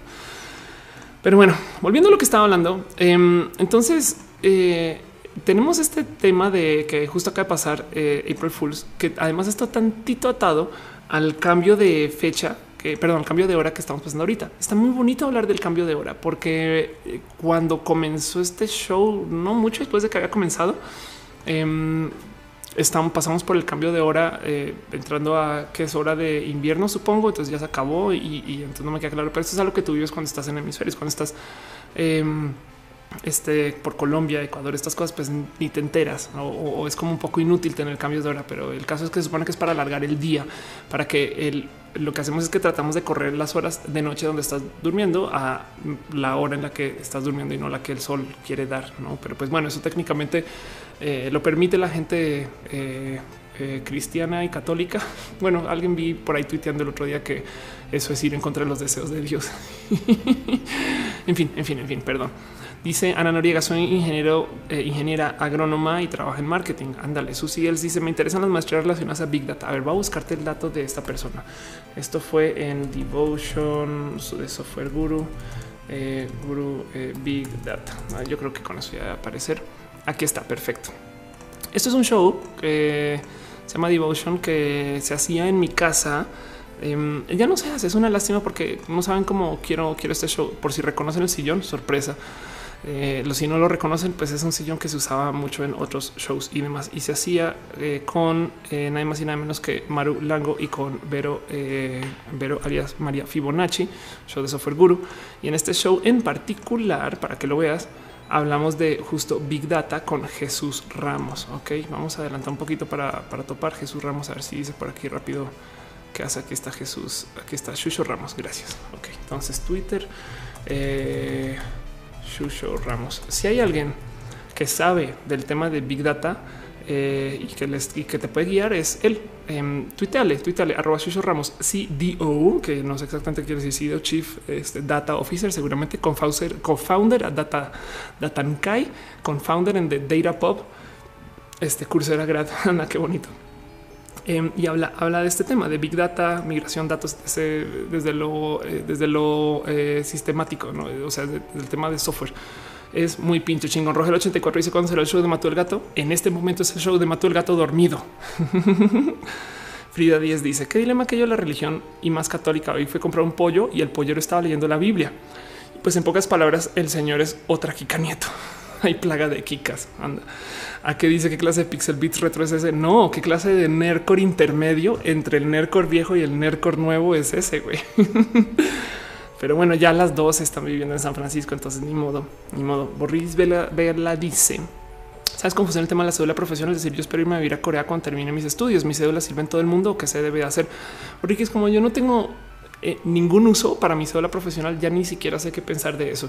Como vivo el mundo de los eh, eh, influencers y de los startuperos, ya me queda claro que la formalidad del diploma es eso, es un decir yo estudié esto, pero en últimas poco relacionado con, supongo que si vas a un corporativo, Em, puede que sí y habrán entonces profesiones que no te valen, no es como si tú la profesional es en un rubro que está hecho y diseñado, no sé, leyes específico para un país, pues entonces vale madres que la tengas o no, hace sentido. Pero, pero ya la neta, neta, voy a proclamar eh, idiotez. Es la neta, no sé, soy idiota en este tema en particular. Dice en eh, Montserrat Jamaicana, llegué aquí por el directo de Brittany Jazz, me dio un cáncer cerebral allá. Ana Cox dice: No olvidemos, hay que ser generosos, toca tolerar a las kicas. Por Vela dice: Tendrás que apostillar tu título para que sea válido en todo el mundo, pero para más seguridad, pregunta en la embajada de Corea o el país donde quieras ir. Exacto. Evidentemente, si quieres ir a Corea del Norte, otro tema será dice Aaron Márquez, cuando llegaste a México, ¿en dónde iniciaste a trabajar? Cuando llegué a México, mi primer trabajo fue en una agencia que se llama Guerra Castellanos y Asociados SADCB, que es este, una agencia que desde que llegué no ha cambiado mucho su website. Qué pánico esto, em, pero llevan RP para clientes muy, muy, muy, muy, muy grandes. Eh, entonces yo creo que les resbala. Eh, es muy bonito. Eh, la verdad es que hacen las cosas bien dentro de su RP con el señor Gabriel Guerra, quien de paso está listado en los 300 líderes de México según la revista Expansión. Y luego de aquí salí a hacer mi primera agencia que todavía existe, pero ya no soy parte de esta agencia. Se llama Social Beats. y Social Beats es una agencia de comunicación digital. Yo dejé todo esto para hacer mi vida como eh, persona de comunicación y demás. Entonces esto es el ultra pasado. Hoy en día soy estando pera, como ves. En fin, Mifel dice que onda es que onda es. Por X Vela dice gracias. Estoy diseño animación chingón. Metalucar dice estudié informática. Al principio nunca me terminó de gustar y terminé siendo diseñador gráfico. Ándale. Dice Ann Williams, ¿cómo sobrevivo a la carrera? Muero. Pues primero que todo, mira, si es una carrera en la que no está tu deseo y tu gusto, eh, no, te puedo recomendar que te quedes a las malas. Me explico, porque en últimas lo que va a acabar pasando es que cuando encuentres dónde está tu gusto, eh, igual vas a acabar estudiando otra cosa después. Me explico. Si es obligatorio que tienes que estar en la carrera porque familia, porque ya el compromiso, el dinero gastado, no sé qué lo habla, pues piensa en eso. No es como búscate el roble, es un, un por qué estoy aquí, güey. Siempre tienes que tener algo que sea mero juego y gozo dentro de lo que estás estudiando, porque mm, los verdaderos problemas del trabajo se lo solucionas a las 2, 3, 4 de la mañana a veces y no cuando estás en la hora de trabajo. Ese sentido. Y si eso no te estás, si, si no, si esa pasión no, te, no, no, no rebosa de ti, no vibra cuando estás en la carrera, falta algo y, por lo menos investigalo. Igual y puede ser que para sobrevivir lo que haces es que le añades un curso súper entretenido, nada que ver con la carrera, no como no sé. Ahí sí. Eh, comienza a tomar cursos dentro de la universidad, supongo, eh, uno libre de algo que sea a tu gusto. Ese sentido, en fin, Rubén Darío PBG dice soy biólogo y feliz chingón. Yamil Ramírez dice, sabes sobre la crítica arte contemporánea de Lina Lesper. No, eh, la neta no desconozco, pero eh, así si Noelia, socorro. Eh, o Pauleta dice Oli, Oli. Jesús Mares dice carne en Semana Santa. En verdad cree que Dios juzgará tu dieta en lugar de tus buenas acciones. Es una buena pregunta. Ah, ya entiendo. Por eso es que el, tipo del pollo y la, la, y estas cosas. Sí, eso está, eso está raro, no pensar que eh, Dios vino acá a decirnos, a ver, abre la boca. a ver, a ver, ajá, veo que tienes acá un, un trocito de carne dentro de tus dientes, no? Ernesto dice soy veterinario feliz historiador de arte en proceso chingón. Frida Díaz dice algún día en algún roja nos enseñaste una pirámide de Maslow. Creo que se llama así. estoy aplicando un buen gracias a, huevo. No, lo que te enseñé de hecho fue eh, la pirámide del desacuerdo, que eh, pero la pirámide de Maslow hablo de ella en mi stand up. En fin, Monserrat Jamaicana dice: Me encanta cómo te delineas las cejas. Son hechas eh, con todos los días me las hago y me divierte mucho. Me encanta que sean negras. No sé la cantidad de gente que todo el día me dice: Y deberías de tener cejas más naturales. Y yo, bitch, please, yo no quiero ser natural para nada. O sea, por más que quiera eh, nadie, o sea, igual va a haber alguien que va a decir no eres natural. Entonces, si, si voy a hacer este falsa inventada, creada y estas cosas, pues lo voy a hacer chingón y a mi gusto. Y me encantan mis cejas oscuras y gruesas y así. En fin, Vámonos con, otro tema que quería platicar que me preguntaron. Eh, este tema es un tantito más como confesión que tema y demás, pero pues voy a levantarlo como excusa. Y es de estas cosas que vamos, vámonos a nuestro momento Maurge 1 del show y hablemos dos segundos de Kaeli. ¿Quién es Kaeli de paso? Eh? Es una buena pregunta. Kaeli Wikipedia. Porque luego eso puse Kael, no Kael, Kael, Kael. Está aquí está Kael like. Eh, Kaeli, no estás en Wikipedia, Kaeli, ¿qué es esto? pues bueno, Kaeli es una youtuber, pero bueno, aquí hay una wiki YouTubepedia y dice el artículo no fue creado por Kaeli. Patricia Kaeli Santaolalla López, mejor conocida como Kaeli o Kaelai, que es una vlogger que está entre los primeros lugares con más suscriptores en México y de América Latina. Hasta ahora vamos bien, eso está correcto. Desde muy joven tuvo un acercamiento con el mundo de la comunicación en sus primeras apariciones en la radio de su colegio. Luego entró a un programa de Nickelodeon que se llama Kimo, con lo que entró el mundo de la actuación al mismo tiempo que terminó su carrera de intérprete traductora. Además terminó el Teachers e incluso estudió japonés. Hasta la actualidad trabaja en algunos canales de la televisión mexicana como Televisa, La Voz Kids 3, donde trabajó como presentadora y luego tiene actualmente tiene una relación con integrante del team, el chamo está el que pues es uno de Club Media Fest Paraguay. Ha tenido cuatro novios oficiales. Qué divertida wiki, güey. y sus novios son Yayo Gutiérrez, Wherever, Güero, mi vecino, Alex Estrechi, Guillermo Avilán, que también es actor. Este, y sus tips son sobre humor y consejos. Y ha hecho videos con algunos youtubers como el Wherever Tomorrow. Se le conocía por tener un humor fácil de hacer, pero a partir de 2015 Cali tomó un rumbo distinto y entró a la zona de los tutoriales y maquillajes para punto espacio A mayúscula a partir del 2016 como espacio Cali experimentó un poco y se introdujo al mundo de los gameplays. Ay, qué divertida wiki. Yo quiero una wiki que diga ama a las mascotas. Tiene un gato que se llama Matú. Ann Williams dice estarás ahí. Yo creo que no. En una wiki de este corte, seguramente no. A ver, vamos a Felipe Pastrana. Yo no estoy, güey. Estoy, yo estoy en Wikipedia, la, otra. Uh, mi, mi, artículo de Wikipedia de paso eh, es la cosa más divertida del mundo.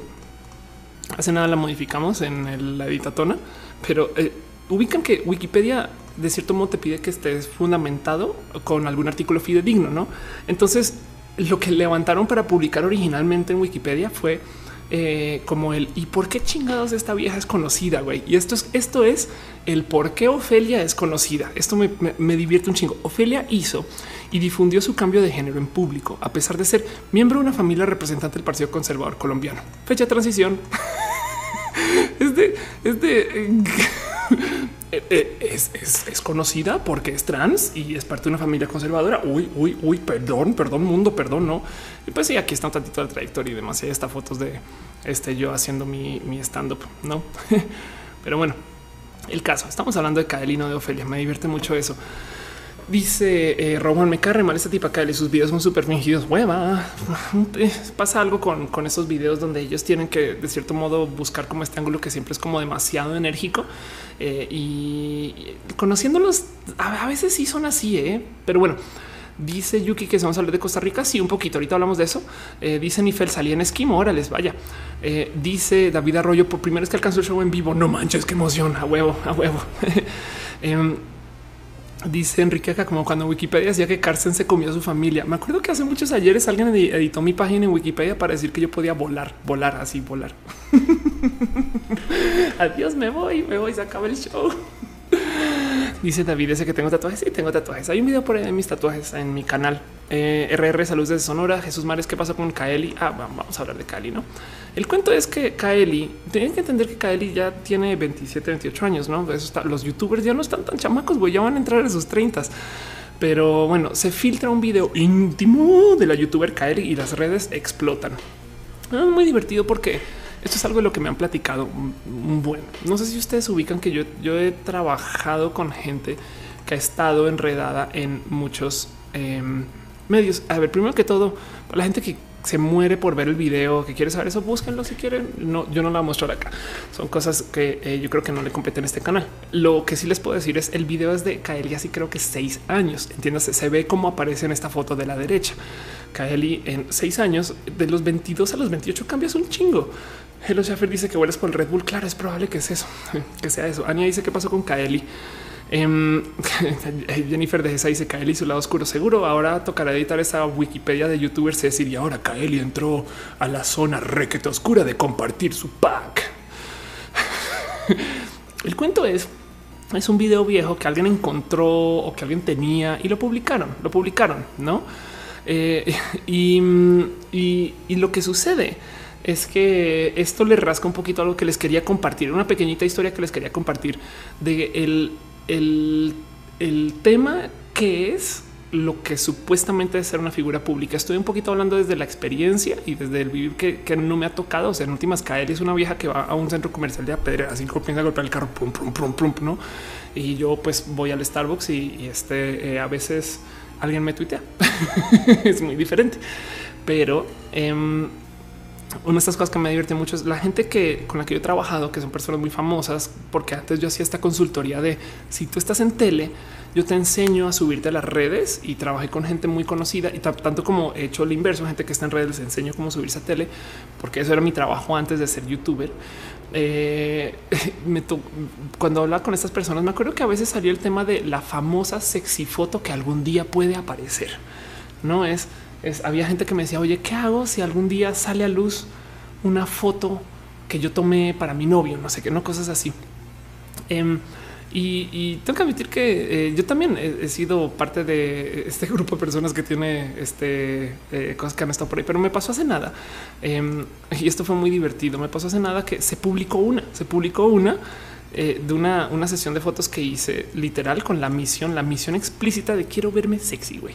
Y lo digo porque cuando, cuando yo me tomé mis primeras fotos como vieja trans, eh, un momento, cuando me tomé mis primeras fotos como vieja trans, lo que le dije al fotógrafo es hazme ver mayor, hazme, hazme ver como una persona este, con más edad y, era porque es lo que yo pensaba de lo trans. Yo pensaba que era una cosa ridícula. Entonces, pues, evidentemente me tienes que hacer ver mayor y salió esta foto que la amo con todo mi corazón. Esta foto le tomó un personaje que se llama Andrés Oyuela, em, que eh, Andrés Oyuela es este fotógrafo que by the way es, que eso está bien divertido porque luego van y, y, ven las fotos de Andrés Oyuela y dices no, pues sí, ya entiendo por qué esa foto de Ofelia existe. Güey. porque me aplicó el fui. Es como usó el filtro hoyuelizador. Entonces, este eso pasó. Pero bueno, el caso Andrés le toma fotos muy bonitas, lo quiero mucho. Em, y es un chamaco, además, en Bogotá es este personaje. Pero el caso es, yo le dije a Andrés, hazme ver mayor. Y, y pues tiempo después, yo me topé con el con un fotógrafo y le dije explícitamente, sabes que me arrepiento de esa sesión de fotos, quiero una sesión de fotos sexy. Y, y él me toma las fotos, las guardo y por qué no, no tiene ningún problema con agarrar una de estas fotos y publicarla en su Flickr. ¿Por qué? Porque la tomó él es fotógrafo y está publicando su book. Entonces, pues, ¿por qué no voy a poner mi book todas las cosas que yo tomo? Y aparece esta foto que yo no me enteré sino hasta mucho tiempo. O sea, cuando ya me enteré, ya estaba croleada por Google, ya estaba compartida por todo Facebook. Güey, esta foto que hace aquí, güey, se supone que no debería estar. Y es esta foto que muchas personas puede que hayan visto. Entonces, esto de hecho es una sesión entera de fotos que eh, está por ahí guardada en algún lugar y no saben, lo saben. Lo que me divierto de pensar, un, pues bueno, por lo menos ese momento de se liquea una foto de off eh, ya sucedió, ya sucedió. Eh, fue muy divertido porque desde ahí para acá no he hecho tan, no he hecho absolutamente nada. Bueno, una vez tuve así como un momento donde me, me acabé vistiendo eh, de Trekkie, eh, este de Vulcana para hacer cosas con cosas de Star Trek. Mm, pero además me divierte mucho porque eh, ojalá les pudiera mostrar, pero acá tengo un cuadro. No ya sabe de qué cuadro hablo. Acá arriba, acá arriba es que está colgado casi en el techo.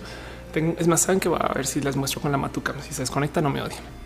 Pero chan, chan, chan, ahí arriba, ahí sí ven, tengo un cuadro que es eh, está hecho a base de alicias en el país de las maravillas. Ahí no se aprecia porque está justo encima mío, pero um, el cuento es que eh, el cuadro eh, son varias hojas de varios alicias en el país del mar y hecho como a modo mosaico. Y es porque siempre he tenido como este, este como enlace con el tema de Alicia. Mi mamá un día me dijo que de haber nacido chica me hubiera puesto Alicia. Entonces, por eso he estado como atada con ese tema. Y de hecho, me dio por eso también comencé con el tema de ser güera. Entonces, le tengo mucho cariño a este momento, a esta situación y me divierte mucho que existan estas publicaciones como porque se publicó en ese entonces. Dice Sergio Guzmán que si los trapitos son transgénero es una palabra despectiva el tema trap, pero sí, técnicamente, bueno, podría ser, podría ser también drag. ¿eh? O sea, hay mucha gente que hace drag, pero el caso es que me divierte mucho que mm, esto se publique y que sea como con ese tinte de hoy oh, y tenemos algo de ti, te vamos a saber. no mames, güey, sin el pinche eh, video, igual ya estaba. Hay un chingo de gente que se mete en ese plan y no pinches mames, güey. Pero pues lo que dice Kaeli es, güey, ¿cómo se, cómo viene el pasado? Se preocupan por un video de hace seis años. Tú me conocen, sabe cómo soy en realidad. Soy la misma que se preocupa por hacerlo reír y que pase un rato. O sea, le vale ir. no. Em, y, y entonces me divierte me divierte mucho, mucho eso. Y, quería nomás compartirles un poquito la historia también de cómo, cómo mucha gente que está en este como espacio de los famosos habla justo del qué miedo cuando algún día aparezca una foto así en público, ese tipo de cosas. No es como gracias que de paso no, eh, no eh, gracias por estar moderando en el chat. Te quiero mucho, te quiero, te quiero mucho. Jennifer de dices por morbosidad. Exacto. Dice Monserrat Maquina, dice que Kyle subió un video porno en una página. What? Em, dice Marlene Rodríguez Lemus, Alicia Ofelia Pastrana. Exacto. Angie Santos dice este que eh, va a tener que lavar sus calzones después. Em, y dice Retesam que tan probable es que ella misma lo publicara. No lo descarto, no lo descarto. La neta es que igual y miren, si queremos ser muy malvados, claro que podemos pensar es que esta gente necesita. Miren, cuando no tienes contenido ni motivo de existencia ni nada que te mantenga la luz, tienes que mantenerte enfrente. Y para eso, claro que puedes escandalizar. Y para escandalizar, si no te hiere hacer una publicación de este tipo de cosas, claro que lo podrías hacer. Si no te hiere comenzar una polémica, Kof Kika Nieto, claro que lo puedes hacer. Si no te hiere em, hacer algo que te ponga en las noticias, claro que lo puedes hacer pero prefiero pensar que fue más bien el desmadre. No es, yo siempre he sido en cuanto a las teorías de la conspiración, siempre he sido eh, partidaria de creer más en la estupidez humana que en la inteligencia humana. No, o sea, que las cosas suceden porque suceden y se moglican. Todos tenemos derecho a tomar los pics. Lo malo es que alguien más las filtre. Y te voy a decir algo. Justo lo que quería como platicar un poquito es em, igual. Yo sé que hay fotos eh, mías que son bastante más privadas que esto, pero si se publican, este Sé que mucha gente quizás lo volverá a este tema de hoy escándalo, pero también la, verdad te libera. Sabes, pues sí soy yo, güey. No es un, es un, este está de hueva que te midan por, por una foto. Eh, la palabra en inglés es raunchy, una foto que tiene poca clase, pero en últimas también es un güey. Pues sí, es que eh, y no es, es, es, lo que me divierte aquí de todo este cuento es los juicios moralinos. El es que acaso la gente no puede no ser sexy, ese tipo de cosas. de sentido me, me quedo eso. eh, ahí como en el pendiente. Dice Rockman, justo realmente importa, no? Si quieres ver la porno light está en Instagram, güey. Exacto. Sí, es, es, a lo que voy. Es eh, hace nada hubo un caso similar con esta chica lesbiana Monserrat Oliver que se publicaron fotos de ella con su novia y como ella y su novia no son tan abiertamente lesbianas, entonces estaba este crisis y escándalo de no puedo creer que tú eres una de esas deformadas de genes de no mames, güey. Justo por eso es el problema, güey, porque eh, me apena que me vean así, creo yo. Eh, pero, pero bueno, también estoy hablando sin saber. La verdad es que acto seguido mañana aparecen fotos mías así, como saben, con falo al público y eso sería un problema. Eh, Alan Delgado dice: ¿Te gustan los vestidos largos? Son menos elegantes. Eh, ¿Estás diciendo que un vestido corto no es elegante? Me gustan los tacones. Eso sí. Johan Cadena dice: ¿Conoce el canal llamado Preguntas Incómodas? Te invito a que lo mires, te podría interesar. Lo súper conozco, me gusta mucho. Eh, creo que así como que puede ser un poquito eh, con, dejo de querer hacer escándalo en algunos comentarios y, opiniones, pero me gusta mucho. Pero entonces, como es un canal muy bonito. En fin, dice Alexandra Monte, tenemos una Kim Kardashian que creó un imperio con un video porno. Exacto. Cuando estas cosas llegan, llegaron a salir a luz, que está de hueva, si, si es algo que no querías que saliera a luz, lo mejor que puedes hacer es decir, pues sí soy yo a huevo y qué, no? Pero me divierte mucho ver todo esto y quería platicarlo porque justo en el caso de Kaeli en particular, em, creo que ella no es tan, tan como para, o sea, no la veía cayendo en ese tipo de juicios y quería platicarlo con ustedes y de paso compartir la historia de mi foto de Alicia. De paso, el fotógrafo que tomó eh, esa foto es este personaje, no es Enrique, aunque Enrique me cae muy bien, es Javier Sánchez, arroba mi buen Sora, eh, que lo quiero mucho, le escribió en Time Out de México, es fotógrafo y de hecho estaba presentando hasta el 3 de marzo en el claustro una eh, sesión de fotos que se llama de lo sutil. Si alguno de ustedes pasó o está en, la Universidad del Claustro de Sor Juana, igual y me vio. Eh, aquí está Javier este, mostrando mi foto. Se ve acá atrás eh, en este con los ojitos cerrados. Este fue una foto que estamos cuando era pelirroja y aquí hay otras chicas trans, unas, una, una exposición de fotos que se han mostrado en Europa también y las he estado presentando. No sé, la verdad es que le tengo mucho cariño a Javier también. Es, como pues si publicó una foto mía que no se supone que era para publicar, pero pues fue muy bonito y en últimas se la pasé. Dice Cocoroca y Javier Sánchez fue mi profesor de fotografía en la universidad. Oh, por Dios. Dile a Javier Sánchez que este, mira, esto fue tu profesor, esto fue tu profesor tomando fotos de Ofelia. Oye, que de paso fue iniciativa de él. ¿eh? Él me dijo, quiero, quisiera tomarte una foto en outfit y yo ahí voy, no, ahí voy, me convenció, pero me gustó, me gustó hacerlo. Em, dice Oscar Urquía, Ray One está plagado de pelirrojas, todas deberían ser pelirrojas. Ándale. Dice Hugo Rivera, el oscuro poder del Photoshop. Sí, la neta, sí. Eh, dice Ana Noriega, se dice que Mexiverga filtró el video de Kylie. No lo dudo. Mexivergas es un personaje raro. Hace nada me pusieron un comentario en YouTube. Oye, ¿para cuándo el debate con Mexivergas? Yo voy con Mexivergas, no, no debates, güey. Con ese güey tienes este, una batalla de muebles de casa, güey. Le avientas cosas y le gritas en el proceso o algo así. David Tinguino dice: Recomienda mi canal de YouTube ningún este eh, ninguna persona lo recomienda. Eh, tuiteame, tuiteame cuando publiques cosas, arróbame y yo ahí hago la recomendación. Penum dice una amiga que trabaja en estudio de tatu contó que una persona pidió una perforación en la oreja heterosexual. no en la otra. ¿Qué? ¿Cuál es la oreja heterosexual?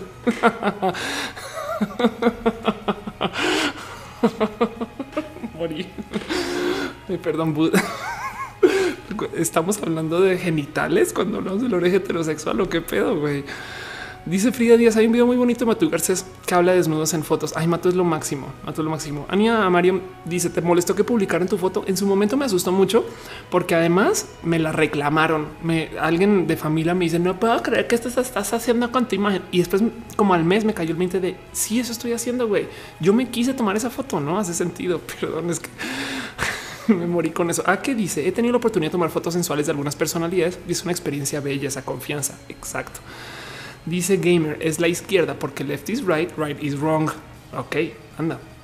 De Serendipia dice ya viene después de alimentar a mis gatijos. ¿En qué andan? Estamos hablando acerca de fotos sensuales.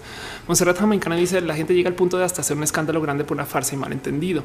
Sí, la verdad es que en últimas eso también es un acto como de, de como de pequeño como troleo. Este cuando Em, haces ese tipo de cosas, ¿no? para los que no saben acerca de Matú Garcés, de paso, yo no sabía que Matú Garcés está viviendo en México, ¿eh? Es una youtuber colombiana, bien, bien pinche buen pedo, güey. La neta sí le tengo mucho cariño a Matú. el gato y a Matú, la youtuber. Este es Matú, de hecho. Eh, porque además Matú es eh, este, pues es abiertamente lesbiana, no? Entonces eh, está bien, bien cool. Le tengo mucho cariño, hace cosas muy bien y, pues bueno, en fin, ahí les dejo su recomendación de Matú y está, creo que en ese video supongo está con Ali. Ali, este me estoy enterando hace nada de quién es, pero bueno. En fin, en fin, pues eso es de lo que les quería compartir acerca de esto. Todo lo tengo anotado como balazos, no lo puedo creer. vamos a hablar un poquito de ciencia y tecnología. Todos los shows digo, deberíamos de platicar acerca de esto porque la neta, neta, en algún momento hay que, hay que hacerlo y esas cosas. En fin, vamos a hablar acerca de eh, la, el satélite, esto satélite espacial chino que cayó en la Tierra. Ok, ¿Qué? ¿de qué hablas, Ofelia? A ver, primero que todo, esto es una cosa así de grande, no? Que se quemó y cayó sobre la Tierra. Y fue noticia que algunos siguieron, algunas personas me dijeron, no, yo puedes platicar de esto porque no sé qué chingo estás hablando. Y es un no satélite, una estación espacial china que se llama Tiangong 1. Tiangong 1 es literal, bueno, supuestamente más bien una estación eh, espacial china prototipo. A ver, vamos a ver acá en español. Entonces aquí está. Acá está. Eh, eh, Tianyong, espero algún día poder pronunciar eso bien, pero por en fin, Palacio Celestial 1 fue una estación espacial que se encontraba en órbita desde el 29 de septiembre. La puesta en órbita originalmente eh, planificada para el 2010 se puso en el 2011, según se informó por la Agencia Espacial China. El 19 de septiembre del 2006, un oficial chino confirmó que la estación se encontraba fuera de control y se encontraba, se encontraba en caída hacia la Tierra con previsión de entrar a la atmósfera en abril del 2018, posiblemente en la península ibérica. Y finalmente reentró a la atmósfera sobre el Océano Pacífico Sur el día 1 de abril a las 17:16. De nuevo, parte motivo por el cual es noticias porque mucha gente no se la creía. ¿Cuál, cuál es el cuento? No sé si ustedes saben cómo eh, eh, este, pues primero que todo, cómo funciona el tema de las órbitas en general. ¿eh? Voy a darles una clase así, pero en chinga, chinga, loca, no me odien, de cómo, de, cómo y por qué funcionan eh, eh, estas estaciones espaciales. A ver, el cuento es el siguiente. Esto es una, esto es literal, esto es un, cañón de Newton, donde imagínense un cañón tan grande, tan grande que es literal más grande que todo el Reino Unido, pero bueno, que dispara alguna pieza, eh, una bala, la bala eventualmente caerá en algún lugar en la Tierra, ¿no? y cómo funciona es si lográramos disparar las cosas, pues cada vez mientras le añades más como potencia al cañón, pues las cosas caen más y más y más lejos, ¿no? Es nuestra tierra redonda que los tierraplanistas no les gusta. Hasta que eventualmente das con una distancia tal que eh, el objeto da la vuelta entera, ¿ok? Y eso es, eso es una órbita. Eso es exactamente lo que está pasando, que disparas las piezas y están dando su vuelta, pero a medida que van cayendo, no caen. La neta no caen, se quedan girando, ¿ok? Entonces acá tenemos un cañón que dispara una cantidad de cosas y esas, esas piezas están en órbita. Así funcionan. Lo que estamos haciendo nosotros cuando lanzamos cohetes al espacio es que literal lanzamos cohetes y la Tierra está se va moviendo un poquito, eh, que se quedan girando y giran sobre alrededor de la Tierra de tal modo que nunca se caen totalmente, aunque siempre están cayendo. Em, por eso es que eh, la estación espacial, por ejemplo, si se fijan, eh, quizás Vamos a buscar un video un poquito más. A ver, no, no live fit, sino time lapse. La estación espacial, por eso si se fijan, eh, está literal girando alrededor de la Tierra. Esto es un video aceleradísimo. Bueno, perdón, es que levanto aquí, Esto es lo que se ve más o menos. El cuento de la estación espacial este, le toma 90 minutos dar la vuelta a la Tierra. La estación espacial del día como 18 veces cada 24 horas. Si tú estás en la estación, entonces sale el sol, entra el sol, sale el sol, entra el sol, sale, el sol, entra el sol. Si estás en la Tierra, puedes ver la estación pasar por encima tuyo, un puntito, no como eh, ahí está. Y el cuento es cómo está orbitando. Eh, de hecho, por acá tengo una pequeña como guía de cómo, orbitan estas cosas. Eh, como está orbitando, no solo es este esta bala de cañón que no se cae, sino que además se está moviendo en una órbita un tantito rara porque va en línea recta, pero para nosotros está moviendo este con una proyección, no? Pero porque la Tierra está hecha plana en estos mapas, no? Así que giran de modos raros y funcionan de modos raros. Esta gráfica está espectacular. El cuento es aún en el espacio. la estación espacial va cayendo de todos modos y cada tantito tienes que hacer como pequeños como saltitos otra vez. Entonces de cierto modo estás haciendo como no? Y para hacer esos saltitos, literal, quemas, burn, que llaman, ¿no? Así quemas un poquito y te vuelves a impulsar. Entonces ni siquiera están siempre al más o menos la misma altura. Esta aquí pueden ver este la altura eh, en la que ha estado la estación espacial según el tiempo, ¿no? Esto es la Estación Espacial Internacional ISS. Este un pequeño paréntesis dice Evelyn Restrepo, te admiro. Gracias, gracias y deja un besito financiero. Muchas gracias, Evelyn, por apoyar y estas cosas. Dice Red Queen. Últimamente los anuncios de YouTube fastidian mucho. Lo siento. Dice este Rockman, como estudiante de China, últimamente me pareció sorprendente que ahora la Guerra Fría parece ir China, Estados Unidos. Es que ahora parece no es y es de hace mucho tiempo. Es más, eh, te voy a decir algo. Eh, se, están, se estaban antes de Trump, se estaban tratando de aliar una cantidad de países en el Pacífico para hacer un acuerdo, un tipo super nafta que fuera capaz de hacer contrapeso económico contra lo grande que es China. Se iba a llamar el TPP, el Trans-Pacific Partnership, que tenía básicamente es nafta más Japón, por así decir. Pero bueno, Trump rompió con eso y ahora quiere romper con el NAFTA. Entonces vamos a ver en dónde acaba eso. Y sí, la verdad es que China es eh, el próximo, el, próximo como líder de, por donde va la economía del mundo. Seguramente eh, y eso es algo que vamos a ver cambiar en nuestra vida, pero eso es otro tema. Volvemos al tema de la estación espacial. Em, esta estación espacial justo Tiangong 1 puede que la conozcan o si, si, si la recuerdan, porque esta señorita aparece en nada más y nada menos que aquí está tengo uno en esta película con Sandra Bullock, ok, que se llama Gravity. Entonces, en Gravity, en algún momento se toman con una estación que se llama la estación Tiangong. Ahora, Gravity es del 2012, creo, eh, y la eh, la estación espacial china la muestran porque, pues, también supongo que así es como la eh, propaganda China, pues la muestran completa y armada, ¿no? Es, eh, recuerden que esto es lo que está cayendo y eso es lo que nos mostraron en la peli. Ahora en la peli también tenemos no solo estación espacial, sino también tenemos una nave espacial que está justo ahí, que supuestamente tuvieron que abandonar durante la escena en la peli. Em, a ver, aquí estás durante la escena en la peli. De hecho, ya está cayendo hacia la Tierra cuando llega Sandra Bullock a ella y es muy divertida de ver porque es una escena este, hasta, hasta curiosa porque ya para no más poder llegar a la estación espacial que está eh, la estación espacial china usa un extintor y en pleno espacio se comienza a impulsar con el extintor para poder llegar. Y la estación espacial justo, curiosamente, la estación espacial china justo ya iba camino a la Tierra en ese entonces, estaba en una órbita que iba de bajada, seguramente atado a, los cuentos, al cuento de la película en sí. Esa película de paso la recomiendo si no la han visto, sucede en 90 minutos porque esos son los 90 minutos que le tarda a la estación espacial en dar la vuelta a la Tierra. Entonces es tiempo diacrítico correcto, o sea, funciona en 90 minutos tiempo real y es muy bonito de, gozar porque digo, si es estas improbabilidades de una persona que sube la estación espacial no le sirve, entonces luego salta a Mir, la estación espacial rusa, no le sirve, entonces luego salta a la estación espacial china y resulta que ahí sí tiene todo lo que necesita para llegar a la Tierra y si esa película no fue fondeada por ningún gobierno chino, este, no sé, no sé qué sí lo fue. Luis Túa dice Japón tiene animal de tecnología, pero es altamente retrogrado con las mujeres solo LGBT. Ah, sí, la neta sí. Mm, Alan Delgado dice cómo puedo saber que las cosas que leemos en internet son verídicas.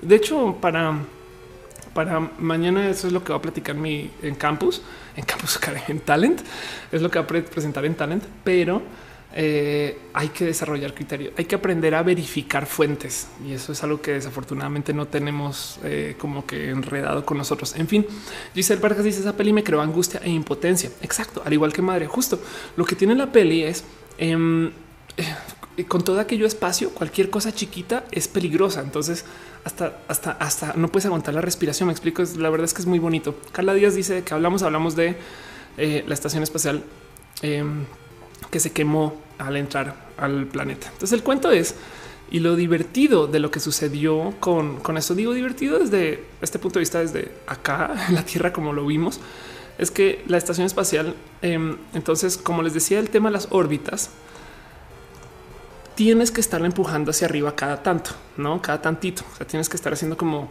se llaman eh, translational burns. Eh, tienes que estar haciendo como saltitos para volver a subir otra vez a su órbita donde tiene que más o menos estar, que, si mal no recuerdo son unos 220 kilómetros, una cosa así.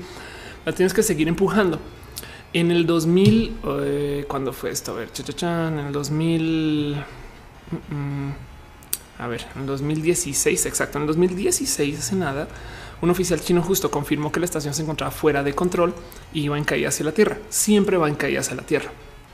Pero lo que dijeron es, entonces, como no tenemos contacto con esta estación espacial, pues vamos a tener que dejar que se queme y que vuelva a entrar. ¿Por qué se va a quemar? Porque tenemos una atmósfera. La atmósfera causa fricción. Si tú vienes de un espacio donde no hay nada de fricción o casi nada y de repente te topas así contra una pared, es como es como la diferencia entre estar dentro del coche. Es más extremo que, pero la diferencia entre dentro del coche y luego bajar la ventana y sacarla cuando vas andando a velocidad. Y en este caso estamos hablando de eh, una cantidad ridícula de kilómetros por hora de tu entrada. Pero no sé si ustedes saben, pero hay un cementerio eh, de basura espacial donde cuando lanzas cohetes, eh, satélites, cuando lanzas cosas al espacio, básicamente, luego si las vas a volver a traer a la Tierra, encontraron un punto, un punto en el Pacífico, que es el punto más distante posible de toda persona, no es broma. Ah, aquí ya no está marcado, que ese punto que se alcanza a ver en rojo y ese punto eh, es donde tratan de enviar toda la basura espacial que llega, no? Porque el punto, el, cuento es vamos a dejar que vuelva a entrar al planeta y a medida que vuelve a entrar y se va quemando, pues básicamente hay un espacio eh, o una zona. Eh, se comienza a romper un poquito, así como medio se ve acá. Esta, esta, esto es como un ejemplo nomás y puede caer en una cantidad de lugares. Entonces lo que tratan de hacer es que caiga en una zona en particular donde no hay personas para minimizar la posibilidad de que alguien le caiga un reloj que estaba en la estación espacial en la cabeza desde este 80 kilómetros en el espacio y, evidentemente te asesine o te queme la casa y cosas así. O sea, la idea es evitar los aerolitos. Em, dice el Obad es como la basura en el mar, pero en el espacio. Exacto. Y todo lo que sube, pues eventualmente tiene que bajar a menos que esté tan lejos que no pueda bajar.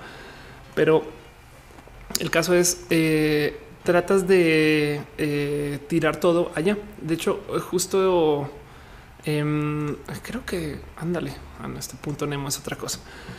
Em, pero bueno, aquí han aventado todo tipo de cosas, ¿no? Mir, por ejemplo, la Estación Espacial Rusa eh, y una cantidad de, de, otras como exsatélites y demás.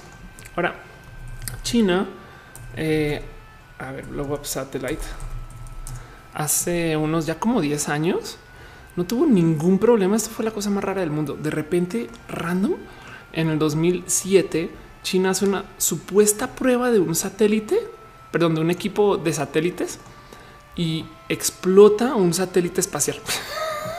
no es como de perdón. O sea, ¿qué fue lo que hicieron? Em, me gustaría pensar que esta prueba a lo mejor despertó eh, el interés en lo que luego se volvió Gravity. Quien quita que sí, pero bueno, el cuento es random. Un día nos enteramos, nadie sabía que China ahora tiene la capacidad de lanzar un, cohete desde la Tierra que golpea un satélite que está en el espacio y lo explota. Y les valió madre si dejar una cantidad de eh, basura espacial, que esto es súper, súper peligroso, porque es que ahora piensan en esto. Una cosa que está girando alrededor del planeta que le toma 90 minutos dar la vuelta va bien putamente rápido. Si tú estás en haciendo algún tipo de operación y no está supervisando que viene una pieza de metal en tu camino, pues te pasa justo como en Gravity. Esto, esto sucedió, sucedió y cayó ayer. Dice Rebeca, ¿va a de alguna manera recoger esa basura? Pues que valga la pena. Eh, no, o sea, es carísimo, es, es, carísimo de por sí enviar cosas al espacio. Entonces, luego enviar un camión que recoja esa basura, pues va a ser difícil. Y además que piensa que está a diferentes alturas, no? Bueno, en este caso, supongo que distancias. Entonces, además, además se vuelve mucho más complejo. Johan Cani dice Made in China. Sí, exacto. Oscar Urquía dice es el mío que te pegue la basura con en gravedad. Exacto. Una receta dice llegué tarde, nada más una hora y media tarde. Félix Franz Navarro dice la fuerza de la gravedad no existe. Son los papás. Perdón, perdón, perdón. Es una distorsión tiempo espacio. Exacto. Sergio Guzmán dice los descansos musicales chin. Eh, Hitsu dice otra idea para Elon Musk es posible. Rockman dice es como la isla la basura. Anda. Ah, ¿qué dice? La tierra cae hacia el sol. La neta sí, la neta sí, y tienes toda la razón. Y el sol cae hacia el centro de la galaxia, que es un hoyo negro, ¿no? Em, dice Elo y, la galaxia también está en movimiento, pero bueno, es suficiente con saber que estamos sobre una roca que está girando sobre su eje, que está girando sobre el eje de una bola de gas, que está girando sobre el eje de una, un hoyo de, masa, que está girando sobre eh, algo más. José Max dice que color odiamos hoy violeta tuerto. Violeta era violeta tuerto, pero es un color que no tiene un ojo y eso le pasa, eso le pasa. Juan Felipe Bello Porras dice eh, todos los cuerpos tienen cierto nivel de atracción. El caso es que las estaciones espaciales están muy cerca de la Tierra, por eso sigue siendo afectada por la gravedad de la Tierra.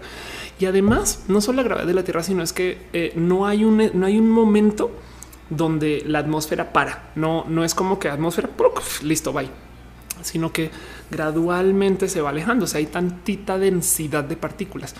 Entonces lo complejo de lo que sucedió con eh, esta estación espacial es que, bueno, primero que todo ya no tenemos contacto con la estación espacial y es tan difícil su movimiento y tan caro, sobre todo tan caro, que no es como que podamos de repente llamar a Optimus Prime y decirle, oye, me subes allá arriba al satélite dos segundos que tengo que ver si de puro chance se quedó sin pilas doble al radio, güey. sino que tienes que decir, bueno, sabes que dejemos que caiga, ya no tenemos contacto, ni modo, güey, ya a la chingada, vamos a tirar la basura esto básicamente que caiga donde tenga que caer. Entonces, como está pasando por una zona que es toda esta zona literal de eh, atmósfera que puede tener densidades variables donde hay un, tantito más, tantito menos, entonces igual y puede como que uh, moverse como erráticamente. Pero además lo más complejo es que no puedes predecir cómo va a caer la cosa, el tubo, porque una cosa es si cae el tubo de nariz, entonces calculas para eso. Si cae de lado, calculas para eso. Como está girando y puede de repente levantarse y frenar y luego volverse rápido y luego demás. Entonces no sabes en dónde se va a frenar de más y dónde se va a frenar de menos. Es como agarrar un avioncito de papel, aventarlo por la ventana y predecir con exactitud dónde pinches va a caer. Así que es sumamente complejo y por eso traíamos todo este miedo de bueno, ¿y cuándo va a caer? Pues ni idea. ¿Y en qué momento? Ni idea. ¿Y encima de qué? Ni idea. Porque no le puedes decir lo que hacen es que siempre planean, va. Si necesitamos que caiga en ese punto en particular, tenemos que prender aquí este, nuestra última quema de gas, en este caso, o en última soltar gas o literal liberar algún tipo de fuerza que te lo empuje hacia abajo en algún momento en particular para que eventualmente llegue con velocidad a ese punto donde no hay personas, pero ahora no tenemos contacto alguno. Y entonces nos tocó hacer una labor de observación. pequeño paréntesis, Jorge Mauricio H dice que hay que comprar un wall y para limpiar la basura espacial. Y es verdad. Muchas gracias, Jorge, por apoyar. De verdad, de verdad, de verdad. Piñas, mil, mil millones. Pero bueno, dice Emanuel García, eh, más aparte que la masa estaría variando. Exacto. Además, además, la Tutix dice que pasa si cae en un lugar habitado, pues que alguien le pegue, pues hay chances de que te golpee en la cabeza. Es es súper poco probable que le caiga a alguien en la cabeza. Ese sentido, tú piensa en esto. Em, sube a un edificio alto, eh, piensa tipo Torre Mayor, eh, World Trade Center o ahí sí vamos a cualquier edificio conocido, alto, famoso en Nueva York y avienta una moneda desde arriba. intenta pegarle a alguien en la cabeza. Si le pegas, lo asesinas pero intenta hacerlo a propósito. ¿Me explico? Y eso es una moneda. Pero sí, claro, claro que queda chance que eh, caiga esta cosa desde el espacio y, le, le, golpea a alguien, ¿no? Dice César Alviso, ¿cuántos for locos te tomaste hoy o no? Hoy me tomé un este CCDI. Eh, yo no sé qué es. ¿Qué está pasando ahí? Dice Oscar que en Venezuela que te den piñas significa que te dieron un golpe. Ándale. Giovanni Zavala dice tampoco entiendo las piñas. Eh, las piñas es porque estamos celebrando, celebrando que eh, se dejó un abrazo financiero y no hay nada más bonito que dar piña. Las piñas son espectacularmente bonitas. No hay nada más bonito que la piña en el mundo. Dice la Tutix, no hay posibilidad de correr. este la Tutix dice, me dices, estás diciendo que intentas decir a una persona, Ofelia, qué clase de influencer eres, no? Los quiero. Bueno, en fin, en fin. quería contarles esta historia. La estación eh, espacial china acabó cayendo eh, justo en pleno April Fools y fue como la otra noticia que tenía por ahí anotada de güey. Yo quiero hablar de esto en roja también porque eh, no, no necesariamente lo, había platicado antes y, y, sí quiero hablar un poquito más de estos temas en particular porque es que güey, me divierte mucho, me divierte mucho lo pinche complejo que es, créanlo o no hay mucha gente monitoreando el espacio y que no hay mucha gente que este, está dedicada a este tipo como de nerdadas y ñoñes. Entonces, pues es ya es plático y es bonito. En fin, esto sucedió y el gato sigue jetón, no es como si este gato Yo creo que sí entiende, pero si este gato supiera. y bueno, en fin, vamos a hablar acerca de la vida y lo de LGBT. Esto es como el último tema que quisiera levantar hoy en particular. Mucha gente me lo mencionó en su momento. Les, les voy a decir algo. No me odian, no me odian, no tomen a mal, pero eso es un tema que no me, choca levantar porque cuando se trata de política eh, es difícil. Pero bueno, ahí les va. El cuento es así. Costa Rica apuesta por la continuidad de evitar el poder a un líder evangélico. Me lo dijeron en el chat. Eh, me lo me, piden, madre mía. Caí en el spam en ese sitio, ¿no? Y eso que ese sitio es el país, pero bueno, vamos a ver. Ahora sí, Costa Rica, vamos a buscar otro enlace.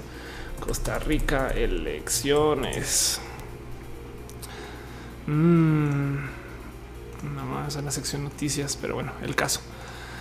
El cuento es candidato oficialista. Aquí está el candidato oficialista Carlos Alvarado que Quesada gana la presidencia en comicios marcados por debates sobre la religión y el matrimonio igualitario. ¿Qué pasó? Primero que todo, em, esto sucedió eh, hace ya un tiempo. Eh, la victoria se le dio eh, a un candidato en una segunda vuelta. Habrá gente en México que se estará preguntando cómo que es que chingados es una segunda vuelta. Créanlo, no hay países y es que yo creo que así debería de ser, pero pues bueno, para que esto suceda en México tendría que ser un poquito más complejo, pero sería bonito que cuando ganan dos personas y supongo que dentro de cierta margen, eh, luego te vas a una segunda vuelta donde el voto es entre esas dos, ¿ok? Para poder eliminar esos casos de, ah, es que resulta que Margarita le quitó algunos votos eh, a, Naya y a Naya, entonces no debió haber estado ahí, no sé qué, no sé qué, te quedas con los últimos dos y los pones one on one, ¿ok? Eh, dice José Max, ahora estás minando bitcoins para el país. Exacto. Fabico se dice como en las elecciones presidenciales de Costa Rica, donde hubo un gane para la comunidad en general con el partido que estando apertura el Estado laico y protección a lo LGBTIQ. Exacto. Eso, eso yo creo que es lo más, lo más bonito. El cuento es para, para seguir este, dándole dinero al país.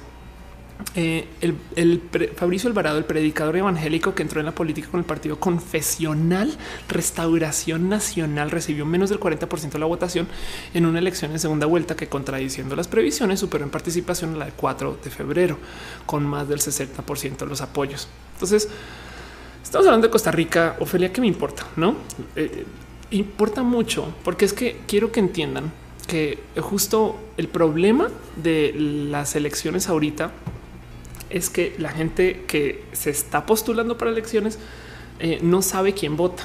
A ver, México Age Distribution. Vamos a les voy a mostrar una gráfica. Em, a ver si la encuentro. Aquí está el 2016. Ok, esta es la distribución eh, por edad de México. Ok, hablo, perdón, no me odien la gente que está en otros países. Yo sé que siempre me dicen, güey, Ophelia, ya, ya habla de otras cosas que no sea solo México. Es que aquí estoy, entonces medio aquí también prefiero hablar tantito más donde medio mejor sé este que demás. Eh, pero el cuento es este. Esto es la distribución poblacional de México. Evidentemente hay más gente menor que mayor. Ok, vean los grupos donde más gente hay es de cero, de cero hasta 24, 29 años. Ok. Esto, a ver, nomás cambiamos esto para, por ejemplo, Japón, que es un país donde hay mucha gente mayor para que puedan comparar. Japón, busqué Japón, pero bueno, en fin, igual encontré. Eh, pueden ver que en Japón hay muy poca gente joven y mucha gente mayor, con un pico en los 44, luego hoyo, luego un pico en los 70. Esto para Japón es un problema porque de cierto modo es más, y vean cómo, cómo cambia un poquito esta distribución poblacional. En los 60 había mucha gente joven, en los 2010 no había tanta gente joven. Eh, y esto nos va a pasar a nosotros. Eso es justo una de esas cosas tipo la onda ya no es onda. Entonces cuando la onda deja de ser onda, este ya no va a ser tu onda y te va a pasar a ti. Es eh, un, poco, un poco lo que está pasando en México. México es un país que está, que tuvo muchos hijos en la generación anterior y ahora los estamos criando y esas personas van a crecer. Entonces el cuento, em, el cuento es que eh, la gente que está ahorita postulándose a la política esto es opinión personal, ¿eh? se está aventando a su posición de carrera y campaña sin saber bien cuál es la posición de poner un voto de la gente joven. Porque es que el cuento es este. si todos los jóvenes que están en esta gráfica saliéramos a votar, nos comemos vivos, nos comemos vivos a los adultos. Digo, a los más adultos, porque pues más de 18 ya es adulto. Pero entonces, en, la comunidad de gente chamaca hay más predisposición a ser abiertamente LGBT, a pensar en cosas que no estén hechas alrededor de eh, los poderes viejos, a eh, estamos menos dispuestos a apoyar eh, la religión, la gente conservadora, etc. Esto sucede mucho en, en, Latinoamérica en general, no solo es en México, pero tomo México como ejemplo porque acá está muy pinches marcado. Y entonces, em, parte del problema es que tenemos este momento de poder viejo, estamos pasando por una etapa de, eh, poder viejo, entregándole las llaves al poder nuevo y con miedo que el poder nuevo eh, trae eh, motivantes muy diferentes al anterior. Muchas de las cosas raras que han pasado en las elecciones en México es que se han pronunciado muy poquito hacia lo LGBT los candidatos actuales. Entonces, LGBT, por ejemplo, uno de los em, este, una de las posiciones de, candidatos de cosas que han pasado eh, en estas elecciones. Es curiosamente López Obrador, que es el voto anti PRI, porque literal es lo que mucha gente está diciendo. Bueno, hay, habrá gente que está apoyando nativamente a López Obrador, pero López Obrador, según, según todo esto, todo esto son según. ¿eh? Los invito por favor a que investiguen todo esto que estoy diciendo, porque acuérdense que yo no soy fuente, yo soy una youtuber, güey. pero em, eh, propone López Obrador propone a consulta los derechos de lo LGBT y que las mujeres decían sobre su cuerpo. No, esto es este caso. Luego, eh, Margarita Zavala en algún momento habló de cómo los derechos LGBT, o más bien el caso de los matrimonios que no sean hombre y mujer, pues habrá que revisar. Em, y, entonces ha sido muy raro verlos no tomar postura en el tema de lo LGBT eh, sobre todo tomando en cuenta que hasta Donald Trump sostuvo una bandera LGBT. Me explico con todo que claramente no es, no es aliado. Ok. David Pingüino dice tengo 16 años y usted yo tengo 36, bueno 35. Dice el Vargas dice no es un arma de doble filo. Si te lanzas con propuesta pro LGBT obtendrás el apoyo de la comunidad, pero no el de los homofóbicos que son muchísimos. Exacto. Entonces el problema es que como están las cosas ahorita, eh, este, pues la neta, lo que quieres hacer cuando eres candidato en un país donde el voto no es obligatorio, como por ejemplo lo podría hacer en Australia, es que quieres energizar a un grupo en particular o a dos, no, no más, no más. O sea, tú quieres conseguir que las mamás salgan a votar este, bajo algún tema, no? Eh, esto, por ejemplo, en el 96, creo, este eh, fue lo que usó. Eh, aquí está lo que usó justo lo que usó Bill Clinton para buscar su elección en su momento. Usó este término soccer mom, a ver si hay una traducción español. Ándale, qué bonito. Eh, el término soccer mom, la mamá de fútbol o la mamá futbolera, la mamá pambolera se refiere a mujeres de clase media alta que viven en los suburbios y que emplean gran parte de su tiempo en llevar a sus hijos en edad escolar a sus actividades deportivas. Es un término casi exclusivamente norteamericano. En el estado de Alaska, el término popular de hockey mom. Este, las revistas y ojo a esto. Las revistas y periódicos apenas usaban este término hasta el Consejo Electoral de la ciudad de Denver en el 95. Luego entró en su uso generalizado en los Estados Unidos durante las elecciones presidenciales del 96. Ok. Y el cuento es em, básicamente decidieron energizar a un segmento específico de la población porque vota, vota tan poquita gente, tan poquita gente eh, que lo que si logras conseguir que un grupo se energice y que se autoorganice, entonces eso te puede voltear el voto en tu sentido. Entonces casi casi que tú eliges un grupo que te va a mover. El PRI en México, que es este partido que lleva mucho tiempo para la gente que no es mexicana, eh, maneja esta cosa. Supongo que los otros partidos también esta cosa que llaman el voto duro, que es gente que siempre ha salido a votar y demás. Entonces ellos le hablan a quienes ellos creen que eh, sí están votando. Ok. Y, y esto para mí es justo, es muy importante el tema de lo que pasó en Costa Rica, porque el cuento aquí es evidentemente nosotros como personas LGBT estamos un poco rendidos que en otras elecciones nunca hemos podido voltear una elección. Nunca eso es, es lo que haces. Nunca hemos podido agarrar algo que tenía percepción que iba por allá, hacer campaña mediática y sacar a gente a que ponga su voto y voltearla. No? Eh, y lo que sucedió en Costa Rica es que hubo un caso donde entonces se cierran las elecciones y queda en puesto eh, delantero una persona que es que es como justo lo decía acá, evangélica, creo que evangélica es el predicador evangélico, un predicador evangélico entre la política con el Partido Confesional Restauración Nacional. Costarricenses, por favor, corríjanme si estoy diciendo tarugadas y estupideces. Pero entonces va a segunda vuelta y en la segunda vuelta se energiza eh, eh, por medio de nuestra bueno, más no me gustaría colgarme esa medalla por, por medio de la gente que está llevando lo mediático en Costa Rica este, para lo LGBT y el tema de derechos humanos y demás y logran voltear ese voto. Em, entonces, este voto de cierto modo y ojalá, ojalá funcione así. Es como un pequeño como chiflido de, lo que podría venir, ojalá, o de lo que por lo menos yo lo tomo como un güey, no manches. Por fin, como comunidad LGBT, volteamos este, una elección. Eh, y eso, eso se siente eh, chingón y bonito. Fabi dice todo bien, es exacto como lo describes. La Tutix dice mientras el gobierno un país cualquiera no sea laico, no vamos para ningún lugar. Eh, ándale. Em, Rockman dice es por eso que es posible que el partido en turno haya caído el último puesto. Eh, el problema es que el voto duro es el voto de los gremios y los sindicatos. Exacto, sí. Pero de nuevo, a ver, es que el cuento es el siguiente. En em, México, el cuento es el siguiente. La gente joven, esto es esto sí, miren, eh, si quieren comprobarlo, yo, yo lo he visto en una cantidad de ocasiones.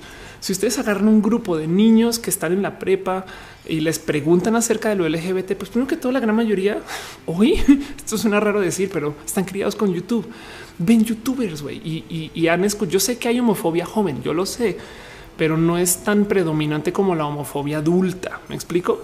Entonces nosotros vamos a hacer un cambio. Viene, viene un momento donde, perdón, pero ese voto duro se va a disminuir de modos groseros, mientras que la gente joven de repente va a salir a votar. Y el problema es que ahorita no tenemos ningún candidato para gente joven que le esté hablando a la gente joven. Entonces puede pasar algo, puede pasar algo muy chistoso en México en estas elecciones. Y saben que si no pasa ahorita, va a pasar en las próximas. Se los prometo, porque miren, los youtubers ahorita tienen 26 a 29 años en seis años, para el próximo sexenio va a tener 35 años, lo cual quiere decir que la audiencia, los youtubers más joven podría ser personas de 20, 22, no? Em, y, eso, eso es algo que claro, y estaba hablando de la gente youtuber, de los cuales hay muchos que son, piensen en cuántos youtubers son abiertamente LGBT versus cuántos presentadores de tele son abiertamente LGBT. ¿Hace sentido? O sea, lo que quiero es como medio proponer que nosotros como jóvenes somos más pro LGBT que la gente de la generación anterior. Y en eso, evidentemente, vamos a tener que en algún momento decirle a estos candidatos, perdón, pero es que nosotros somos más. Y, lo único que hace falta y es que la gente LGBT sea muy evidente con su voto. Hace, hace eh, eh, unos shows. Les hablé de la Endosig.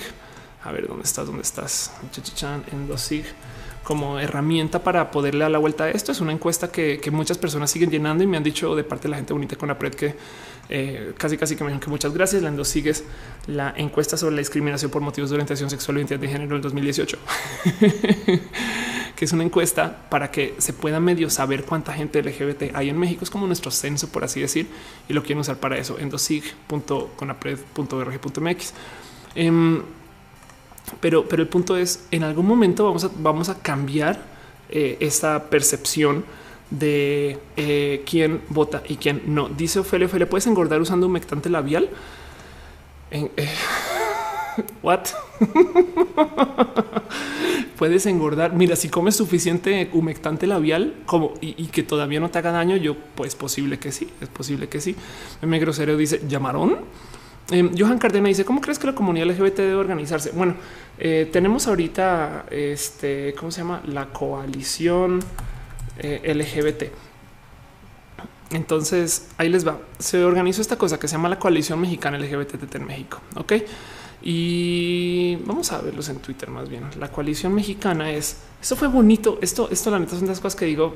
ahora, cómo, cómo le tenemos rabia al Frente Nacional por la Familia si ellos impulsaron a que se cree la coalición mexicana LGBTTI. Pero bueno, la coalición mexicana LGBTTI básicamente es una cantidad ridícula de gente dentro del ámbito LGBT que antes eran muy enemigos que decidieron sentarse juntos a platicar cómo chingados nos vamos a organizar. Y de hecho, hicieron una agenda política de la coalición mexicana LGBTTI eh, que la pueden consultar. Está en Twitter. Em, donde, donde puntos a resaltar de la primera rueda de prensa dice eh, condenamos los crímenes de odio, solidarizamos en la búsqueda de justicia por los feminicidios de eh, algunos menores, condenamos la persecución de las poblaciones trans en Torreón, Condenamos el intento de asesinato contra el activista. Nos subamos a la comunidad de la UACM, este, que es la cuenta oficial de la Universidad Autónoma de la Ciudad de México. Y luego eh, no hemos mencionado, demandamos justicia y en fin, siguen una cantidad de puntos en este, la agenda de todo lo que se le está pidiendo a los candidatos. Entonces, ¿cómo apoyar? Eh, apoyar, apoyando. Este podría ser un buen lugar para empezar. Casi, casi que hay que decirle a estos candidatos, perdón, pero acá tenemos una lista de pedidos que nos representan, ¿no? El punto es el siguiente, los candidatos son candidatos para la gente que vota por ellos, ¿ok? Se los prometo que si la estadística dijera que toda la gente LGBT eh, sale a votar, lo estarían viendo güey, a Mid bailando en la zona rosa güey, y a Zavala caminando con otra vieja de la mano. Güey. Y este resulta que no sé, Anaya es un hombre trans, güey, no de repente así mágicamente. Em, pero como ahorita la estadística es que quien vota son personas conservadoras, organizadísimas, porque hay iglesia, porque hay Frente Nacional, que son instituciones muy, muy pinches adineradas y organizadas. Entonces ellos le están hablando a estas personas. ¿Hace sentido? Eh, perdón, es que vino a ronronear.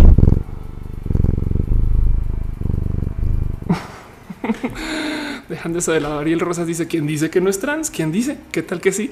Es verdad. Luis Túa dice: Ya debería hacer campaña para hacer saber que no solo votar es importante, sino también irse a presionar a que a los que sean elegidos. Exacto, exacto. Lo que va a acabar sucediendo con el tema de eh, los candidatos es. Eh, aunque nos toque un candidato que no quiera o que no esté apoyando públicamente lo LGBT, hay que ponerle mucha presión para nuestro. No, la Tutix dice cuántos youtubers no hablan de política. Es verdad, siento que debería hablarse aunque sea controversial. Yo, a ver, cuando yo cuando cuando levanto temas de política, el show pasado yo sé que hablé del aeropuerto, por ejemplo, que es un tema que me interesa porque me gusta la infraestructura eh, y porque también está relacionado con el trabajo de mi familia, pero eh, no me gusta hablar tanto de política porque me hacen la pregunta de plano de Ofelia, ¿por quién voto? Y yo de yo no te puedo decir eso, sabes? Es, o sea, yo, yo te puedo acercar a la puerta, pero tú tienes que elegir por quién votar. Yo no voy a decir esas cosas. Eh, Katy Marco dice cuando te doy la cabeza, qué parte se inflama, qué sucede. La parte que se inflama se llama la testa.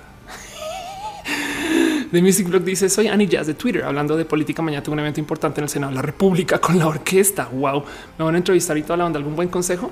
Eh, pues Ani, si puedes decir que un saludo a la gente LGBT que está en política sería bonito, pero si no, la neta, neta, pásala bien. Aprovecha, graba, haz un Instagram story, lo que sea, pero recuerda el momento. Documenta que te entrevistaron en algún lugar. Eh, Giselle Vargas dice: Creo que porque hace cinco años aún nos veían con minoría. que conste que yo hago eso todo el día, no él lo sabe. Este ya volverá. Dice Giselle Vargas. Eh, creo que nos ven como minoría. Ahora ya vieron que no, que si somos un número muy grande en el país y que tenemos mucho peso. Por eso el odio ha incrementado. Eh, eh, el cuento es este. Miren, según, según lo que se está tomando como estadísticas en otros países y cómo se está tratando de medir en México, es que ahorita me está abrazando los pies. Ahorita resulta bien. bien. Perdón. Acá sigue. Eso es lo que le gusta. Es que hacemos esto que yo le llamo heavy petting. O sea, yo lo consiento, pero rudo, como si lo bulleara. Obvio, no le gusta nada. Pero bueno, el caso es eh, me llené la boca de pelitas. Eh, los, los candidatos em, no tienen presente este como músculo LGBT, saben? Y no solo es no solo el músculo LGBT, también es el mismo músculo de la diversidad. Oye, hoy, tenemos cat problems. Dice Guillermo Mendieta, está bonito el Matuk. no se llama Matú por Matuk, se llama Matú por Matú por Mewtwo. El caso, el caso es que Matú aprendió a autocastigarse.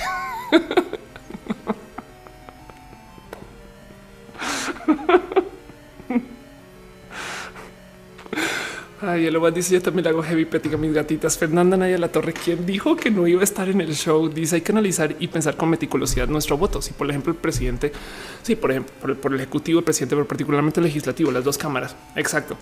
Eh, más pelito de Matu. Mm, sí, el cuento es este. Em, hay que entender que eh, que prontamente, miren, es que capaz estas elecciones cayeron como en un momento muy, muy eh, todavía como transicional, pero las otras se los super prometo, se los super prometo que va a quedar muy evidente eh, quién es la gente LGBT y cómo votan y cómo se mueven, no más por edad. Está bien, la gente no arranca a votar a los 18, eso lo sabemos, no? Pero por ahí de los 25 entrando los 30 y sobre todo pasando los 30 a huevos si hay voto. Entonces es gente que ya se habrá criado con así no sean, así no sean parte de lo LGBT, un amigo, un cercano, con ver una persona gay en la tele, con ver una persona trans en YouTube, no con toda esta información que la generación anterior no tuvo. Entonces, claro que el voto no va a ir en el mismo sentido que donde fue el famoso voto duro del PRI. O sea, eso va a cambiar, es un hecho. La única pregunta es de cuándo y capaz esta elección cayó encima, sería espectacular pensar que no. Y en eso es que se me hace muy, muy, pero muy pinches bonito lo que pasó en Costa Rica. Porque lo que dice Costa Rica es, es tiene un país donde se puso a prueba eh, este tema que no se había discutido en cuanto a votos para Latinoamérica si básicamente lo que Costa Rica le está diciendo al mundo es si tú pones a un evangélico contra una persona que esté dispuesto a hablar y de respetar el tema de los derechos humanos y que quiere incluir a la gente LGBT, gana el otro. Ahora es en Costa Rica, puede no ser en México todavía. Entonces hay que tener eso no más presente y por eso es tan importante lo que pasó. Yo no fui parte de eso. Yo de hecho tuiteé un poquito pero me parece espectacular y la neta, gracias gente de Costa Rica por darle este mensaje al mundo, así sea que haya pasado en un país, no? Por lo menos tenemos esta ventaja de, saber que pasó una vez. Y eso me parece chingón. Fernanda la Torre dice será más evidente la brecha generacional. Exacto. Dice Rico, aún se piensan dos veces, aún se piensan dos veces por el PRI es como una relación tóxica. Eh, yo acerca del tema del PRI, yo trabajé con ellos el año pasado y lo único que tengo que decir es no todo el PRI es tóxico. no es como hay mucha gente adentro con este pedo de qué hacemos para la vuelta. No sé qué. Más bien el PRI está súper fragmentado. Es como eh, hay gente que está compartido porque es el partido con el que tienes que estar si quieres estar. En fin, eso es un tema, es, como es tan multifacético que es raro, pero, pero no quiero hablar ni bien ni, ni mal de uno ni de otro, porque en últimas yo creo que em, caiga quien caiga, tenemos que trabajar en conjunto. Y es que veanlo así lo que va a pasar en Costa Rica, como lo que va a pasar en el mundo es que así como la gente conservadora, antidiversidad, discriminatoria, lo que sea, no puede eliminar a la gente LGBT. Nosotros tampoco los vamos a eliminar a ellos y yo no quiero eliminar a la gente conservadora. El otro día me pasaban una imagen de cómo hay eh, curas, padres y gente dentro de la iglesia que es pro LGBT y me decían, ¿qué opinas, Ofelia? Qué falsos. Y yo, pues más bien eso es lo que hay que apoyar, que dentro de su sistema comiencen a adoptar la diversidad porque en últimas tenemos que tenemos que convivirla. No es, no es el Super Bowl, güey. O sea, para que gane uno no tiene que perder el otro. Lo importante es que no demos retrocesos a los derechos que tenemos, que de hecho todavía tenemos que incluirnos mucho más en el sistema legal. Pero aún así, eh, vamos a tener que acercarnos mucho. El donde está un poquito roto es que si bien nosotros dentro de la, diversidad está, muchos estaremos así como de, hey, ven, hay que ver si del otro lado ellos quisieran, ¿no? Pero bueno, en fin. Eli Martínez dice, debemos replicar lo bueno en México. Anda. Retesam dice, México necesita un presidente que sea parte de la comunidad LGBT, preocupado por ecología y por la educación. Pues sí, y Estados Unidos también y, Colombia también. Recaí Chicana dice: Creo que alguno que podemos hacer es estar atentos a los futuros discursos de los candidatos y asistir a las marchas del orgullo, mostrando que no somos pocos. Exacto. Bueno, esta marcha del orgullo viene días antes del voto. Entonces prepárense, prepárense para una locura de marcha, porque el año pasado hicimos la marcha más grande de Latinoamérica con un millón y medio de asistentes y este año más nos vale salir a comunicar que somos un chingo de gente. Entonces estaba dando un par de estadísticas antes de que llegara este Matú a, demostrar que soy una torturadora de gatos. Em, estaba diciendo que según, según la estadística, una estadística conservadora, el 10% de la gente que vive en un país es LGBT, no es abiertamente LGBT. O sea, si toda la gente que fuera gay dijera que es gay o lo supiera, o bueno, LGBT también puede ser queer, también puede ser bisexual, también puede ser pansexual sería un número mucho más alto. Eso quiere decir que en México hay por lo menos, por lo menos 17 millones de personas LGBT. Me explico. O sea, bien podríamos reunirnos todos y adueñarnos de no sé, Tlaxcala, güey, y hacer este Tlaxcala LGBT plus. pero, somos muchas personas y de hecho de ese 17 millones de personas se estima que 1% de la gente del país es trans. O sea, quiere decir que hay más de un millón y medio de personas trans en el país. Un chingo de gente, güey. Eso es Cali para que entiendan, no piensan en eso. Jair Bernal dice que piensa sobre la opción de los LGBT. Pues evidentemente que se debería de súper permitir, no dice David Tinguino que se tiene que ir. Besitos. Dice Nat Rodríguez. Es importante la diversidad política, tanto la oposición como el centro. necesitamos en un sistema político exacto. Dice Fernando Sandoval, escala podrían tener otro estado más chingón. Ey, yo te voy a decir algo. Si voy a un lugar que está lleno de gente LGBT, así sea en la mitad del eh, desierto, este eh, eh, en pleno África, va a ser un lugar muy chingón y va a ser un lugar muy bonito. La Tutix dice: y si hacen un país LGBT sería lindo. Em, pues sí, pero sería más chingón poder convivir como persona LGBT dentro de la, eh, la H. Eh, ok, olvida eso. el estado rosa. Exacto. Todo esto cual a todo esto con la gente LGBT del mono capuchino. Exacto. Chico raro dicen pues son de closet. Alexandra Chávez dice hablando de la marcha del orgullo, la vicepresidenta del gobierno anterior siempre va a la marcha en San José. Qué chingón. Yuki dice en Costa Rica no llegamos ni a los 5 millones de personas. Exacto. Es que hay que pensar, somos tantas personas dentro de lo LGBT que lo único que hace falta es comunicarle a los candidatos que somos un chingo de personas. Y eso para mí, en mi opinión, es inevitable. Es inevitable que va a pasar como un gran cambio de opinión política. Esto puede ser por lo menos para Latinoamérica muy común. Esto va a pasar en Colombia, si es que no está pasando ya. Esto va a pasar este, eh, al sur de, de Latinoamérica y esto evidentemente va a pasar aquí en México. Y podemos ver qué pasó en Costa Rica.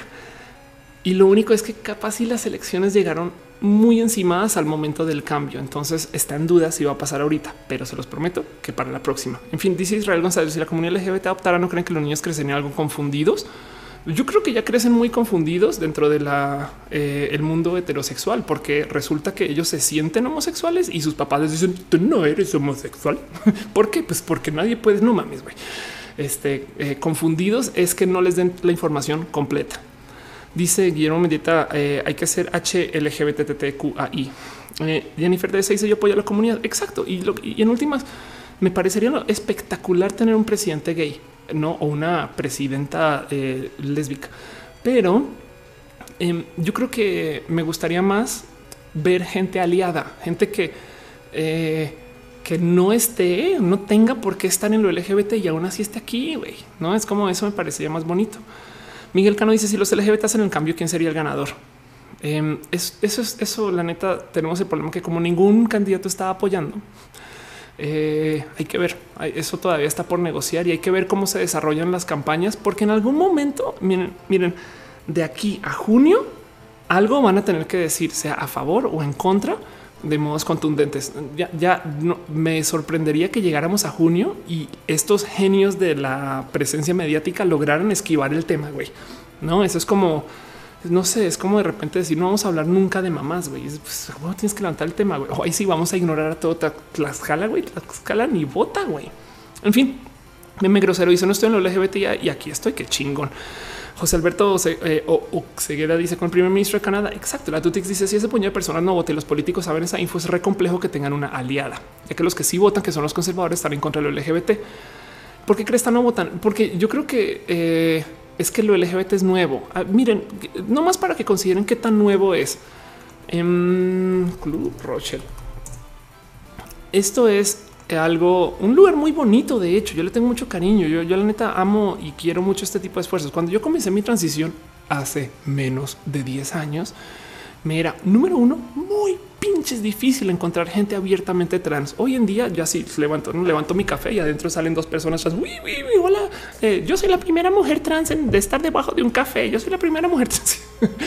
no, ahora de repente todo el mundo está de su transición y eso me parece espectacular. Em, cuando ahorita me presenté en Bogotá y fueron creo que más de 10 personas trans. No es somos, somos muchas, pero bueno, el caso es que en México existen estas cosas que se llaman casas de transformación. Una muy famosa es el Club Rochelle.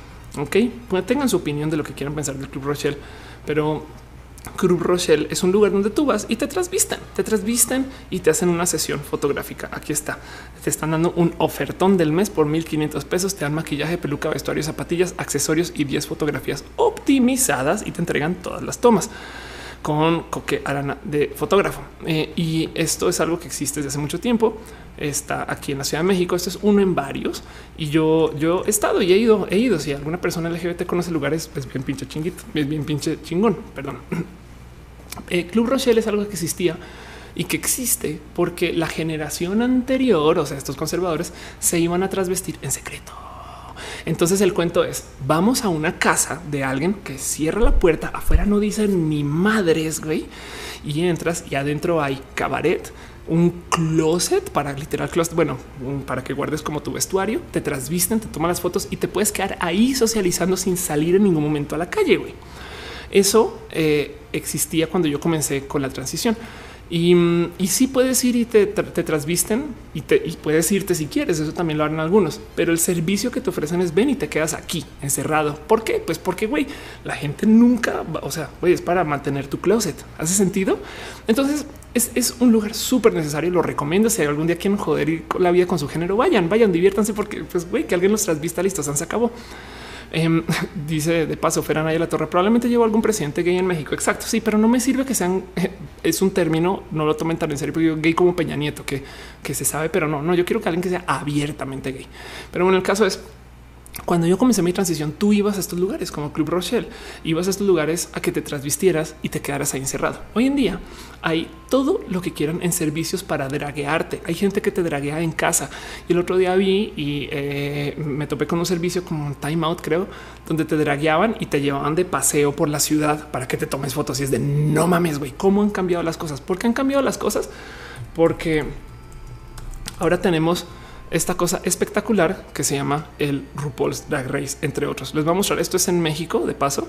Eh, esto eh, sucedió el año pasado, va a volver a pasar este año en Mandragora Fest, pero el Mandragora Fest es como una representación de eh, este la banda y de lo drag. Es como, por así como el festival de lo drag, como lo presentaron como gran como concierto en México, ¿no? De Sasha Velour, Yara Sofía, Carrion Tatiana, Trinity Taylor, Gia Gon, Tammy Brown, la Ganja Estranja, Cindy Lee Fontaine, Brendan Jordan. Esto fue el año pasado y se acercaron. Pero bueno, existe ya la cultura de lo drag. Es tan presente la cultura de RuPaul's güey que como dice un amigo que es como el fútbol gay. Te reúnes con tus amigos para ver la final, discuten todos estrategia y todos tienen su favorito, su favorita. Y si gana uno, pierde otro. Y en Twitter la gente se emociona y no. Y hoy en día hay gente que ni siquiera está en lo LGBT que habla y sabe de las dragas de RuPaul's. güey. Eh, eh, dice Giselle Vargas, tenemos la carrera drag de la CDMX. Exacto, carrera drag. Este también vale la pena mencionar. ¿eh? La carrera drag de la CDMX, este que no es Matú. Ay, perdón, este gato. Ahorita lo voy a dejar dormir. Aquí está la carrera drag de la Ciudad de México. Ok, es muy emocionante. Vean, ahí está. Es muy emocionante ver cómo la comunidad drag de la Ciudad de México crece. Además de, de espectáculos en vivo, genera diferentes concursos para retar a las nuevas transformistas y explotar su creatividad y esto lo organiza eh, en parte París Bang Bang, que es muy amiga eh, o amigo, eh, junto a Margaretilla, presentan la sexta edición de la carrera drag con mucho pinche amor y está hecho súper pinche school. Entonces piensen en esto, como en siete años, siete años pasamos de nadie se puede enterar que hay gente travesti a hay un concurso de gente travesti y está en público y está en la tele y está el internacional. Güey, hace sentido. Esto, güey, cambió en chinga. Yo todavía siento pensar un poco en qué rápido que cambia la percepción. Hablé con mi mamá de algunas de estas cosas ahorita que la vi y ella me decía cómo cambia de rápido la percepción de un chingo de progresos en sociedad. Por ejemplo, en el caso de mi mamá, cuando ella comenzó a trabajar después de graduarse, era lo más normal fumar en todas las esquinas. Y me dice, hoy en día no puedo fumar ni siquiera a tantos metros de mi propia oficina. Güey. Y me dice, eso cambió en mi generación. Y ahora, en lo que menos me doy cuenta, todo el mundo es LGBT. Eso me lo dijo ahorita que la fui a ver hace como eh, dos días y, me quedó así resonando el claro, güey. Es que la neta, la percepción y la educación social es una realidad y lo estamos haciendo por medio de hablar, presentar, ponerlo en pelis y de imaginarnos qué va a pasar hasta hacer que pase. Pero el hacer que pase implica a veces cambiar, no? Dice Josmon que todavía existe la cultura que solo existen lesbianas y gays. No vemos a las otras siglas como la T. de donde que no se te olvide, yo es que yo traigo más de medio millón de suscritos en mis redes sociales. Me explico. O sea, yo me siento que soy una persona muy observada y yo soy una vieja trans así es chiquita. Güey, tenemos personas trans en las pelis. Tenemos una vieja trans que acaba de ganar un Oscar. Me explico. Es como aquí estamos, güey. Entonces, eh, sí hay mucho que hacer y hay zonas donde todavía no se visibiliza y hay personas que viven orates y no se están enterando de esto. Pero el punto es para dónde van las cosas es para ese futuro en el cual nosotros estamos trabajando para que vaya. No, no, como que no hay tanto retroceso como parecería. Hace sentido. Eh, Roger Stay dice: Creo que en el Porfiriato había fiestas de hombres que se vestían de mujeres. Es correcto. Ana Noriega dice: Soy parte de la comunidad LGBTQ. Tienen todo mi apoyo. Ann dicen: Perdón, no soy parte de la comunidad LGBTQ. Tienen todo mi apoyo. Gracias al expresidente Correa hubo muchos avances. Tuvimos a Diana, a Diane Rodríguez, mujer trans, como asambleísta. Exacto. Jos Monge dice: Me refiero en Costa Rica. No te preocupes. Es que el punto es con el, o sea, piensa nomás que esto no va a estar acá por 50 años. Es más, no va a estar acá por 10 años porque los meros medios sé y nos vamos a encargar de visibilizar todo esto. Mi trabajo como persona LGBT es darle luz a todo lo que pueda lo LGBT, aunque esté haciendo otras cosas. Yo me subo al escenario y yo en mi stand up, por más que me gusta hablar de un chingo de cosas, ya vieron que justo nomás voy a volver a mostrar esto. Este show habla de ciencia y tecnología y estaba diseñado para hacer de eso. Le dedico espacio al LGBT porque parte de la chamba es eso. Es decir, pues sí, soy trans, güey, soy lesbiana, chinga tu madre, no? Eh, a que dice soy la única persona abiertamente LGBT en mi trabajo. Eso, pero, pero es que a que eres una persona abiertamente LGBT en tu trabajo. El otro día, esto lo puse, eh, creo que lo dije en mi show anterior, pero bueno, me preguntaron en la radio, creo, un oye, Ofelia, pero cuánta gente LGBT hay? Y yo les respondí, pues bueno, me cuesta mucho pensar en una persona que no tenga a un tío primo, amigo, compañero de trabajo, alguien que vea en su día a día o por lo menos una vez a la semana que haya escuchado una historia o que sepa de alguien gay en su vida. ¿Me explico?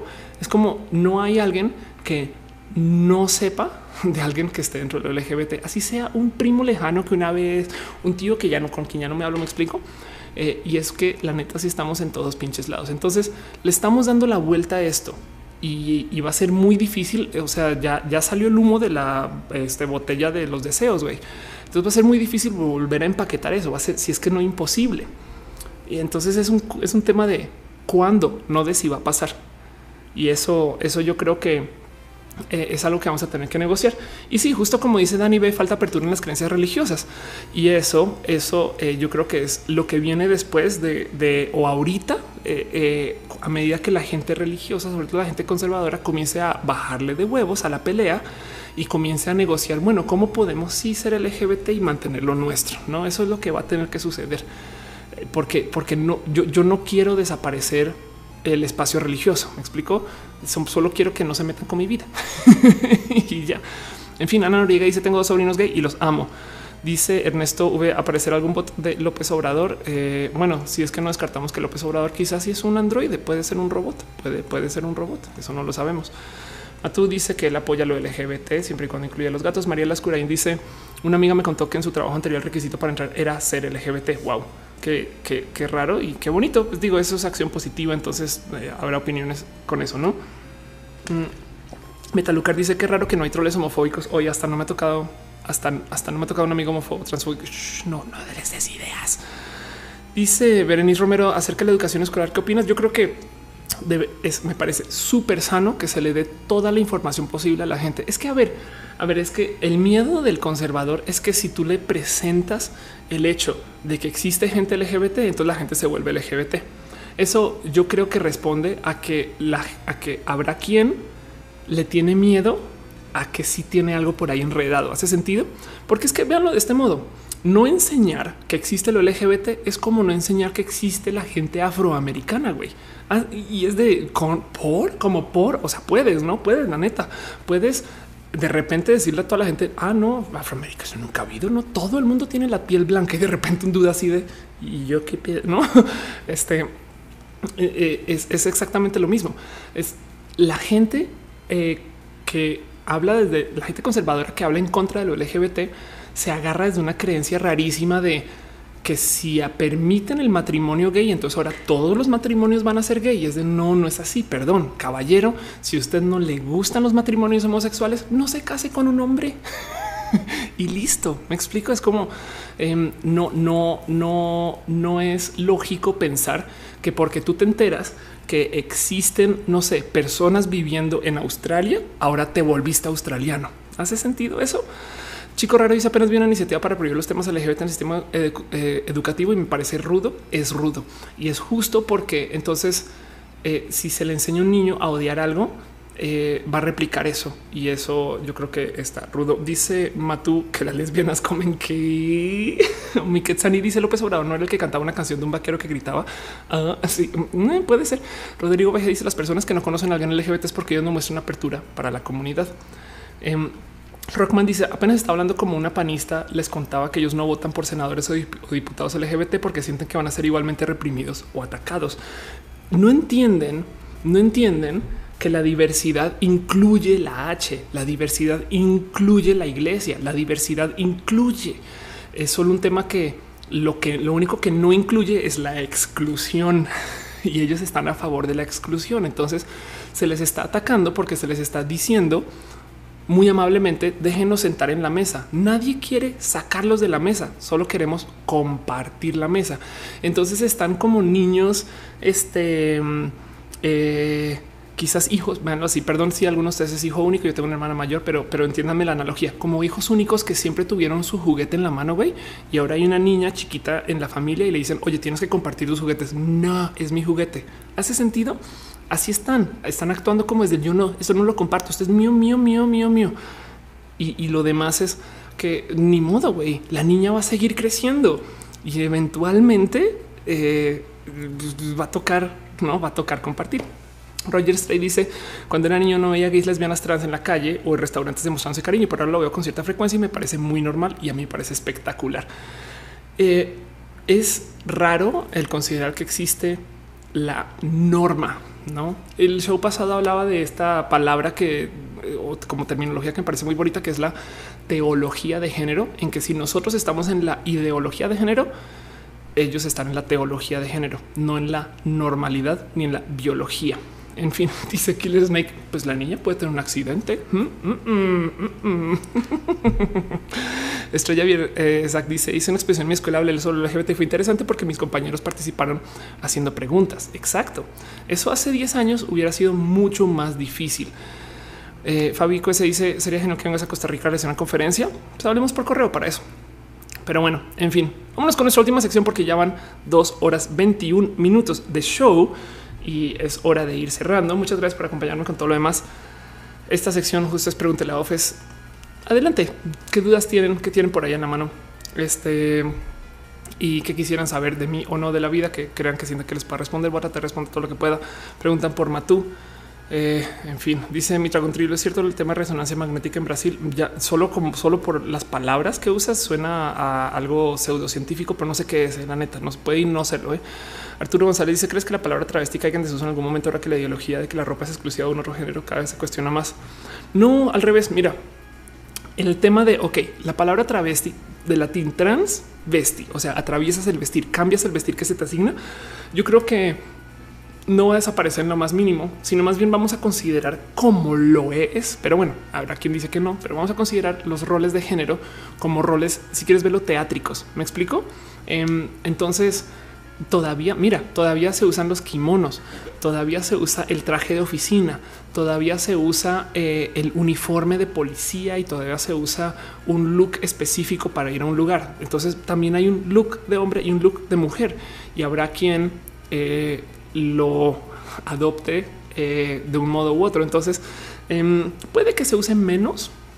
Porque, por ejemplo, fíjate como no hablamos ni de travestis ni de transformistas, sino de personas que hacen drag que es un performance. Eh, y eso igual y puede cambiar un poco. Y fíjate que el drag también ha cambiado. El drag original, ok, el drag de hace unos 10 años mejor, eh, es este drag como muy de eh, transformismo orientado a gente que cambia su cuerpo más extremos. Y ahora el drag es un performance que mujeres y género están haciendo como drag queens, no drag king. Entonces también es muy bonito ver ese, esa como progresión. No creo que caigan desuso, pero definitivamente sí esperaría que se le quite ese tinte de discriminación. Ok. Entonces yo dice algo adelante mañana en, en Campusland Party Tartlent Campus. Mañana vamos a hablar de la posverdad y ya no tengo mi presentación acá conmigo, pero eh, voy a platicar un poquito de por qué existe la posverdad, por qué funciona y un tantito de mi mi propuesta de qué podemos hacer para lidiar con las noticias falsas en el Internet y cómo desarrollar este criterio para dudarlo todo. Eh, en últimas, es un poquito más exponer cómo la posverdad existe desde hace mucho tiempo, solamente que ya le pusimos un nombre y ahora está en todos pinches lados y sucede porque tenemos mucha información en nuestras manos. Ese es el spoiler de mañana. Dice José Max, ¿crees que a personas 100% heterosexuales o, sigue siendo una preferencia sexual? Eh, hoy es una pregunta muy compleja. Yo creo que como es como, como es la mira, la biología es infinitamente diversa. Entonces es muy probable que sí, que existan personas que, pero por más que lo intenten, no, no pueden, no pueden ni siquiera considerar eh, eh, algo con una persona que se identifique con su género eh, asignado. Eso es un poco complejo porque si, si, si hacemos muy borroso el que es ser hombre y que es ser mujer, entonces también hacemos muy borroso el que es ser heterosexual y que es ser biopansexual, ¿no? Pero, pero es que no, por principio de que no hay absolutos, de que no hay, de que no puedes garantizar que no hay eh, personas 100% eh, homosexuales, tampoco habrá personas. No es como que me, parecería eh, este, no sé, no, no, no, lo descartaría y sería bonito encontrar una persona así. Me parecería, me preferiría mantener una mente abierta a que existan personas 100% homosexuales con personas 100% heterosexuales. Es muy posible que sí, es muy posible que sí. Eh, pero bueno, en fin, eso básicamente esquive la pregunta, no? O sea, no, no dije nada. Dice ciencias naturales para cuando el debate con Mexivergas, que ya dije que no es debate con Mexivergas, lo que es que es una pelea mano a mano eh, con esta arte marcial israelita, ¿cómo se llama?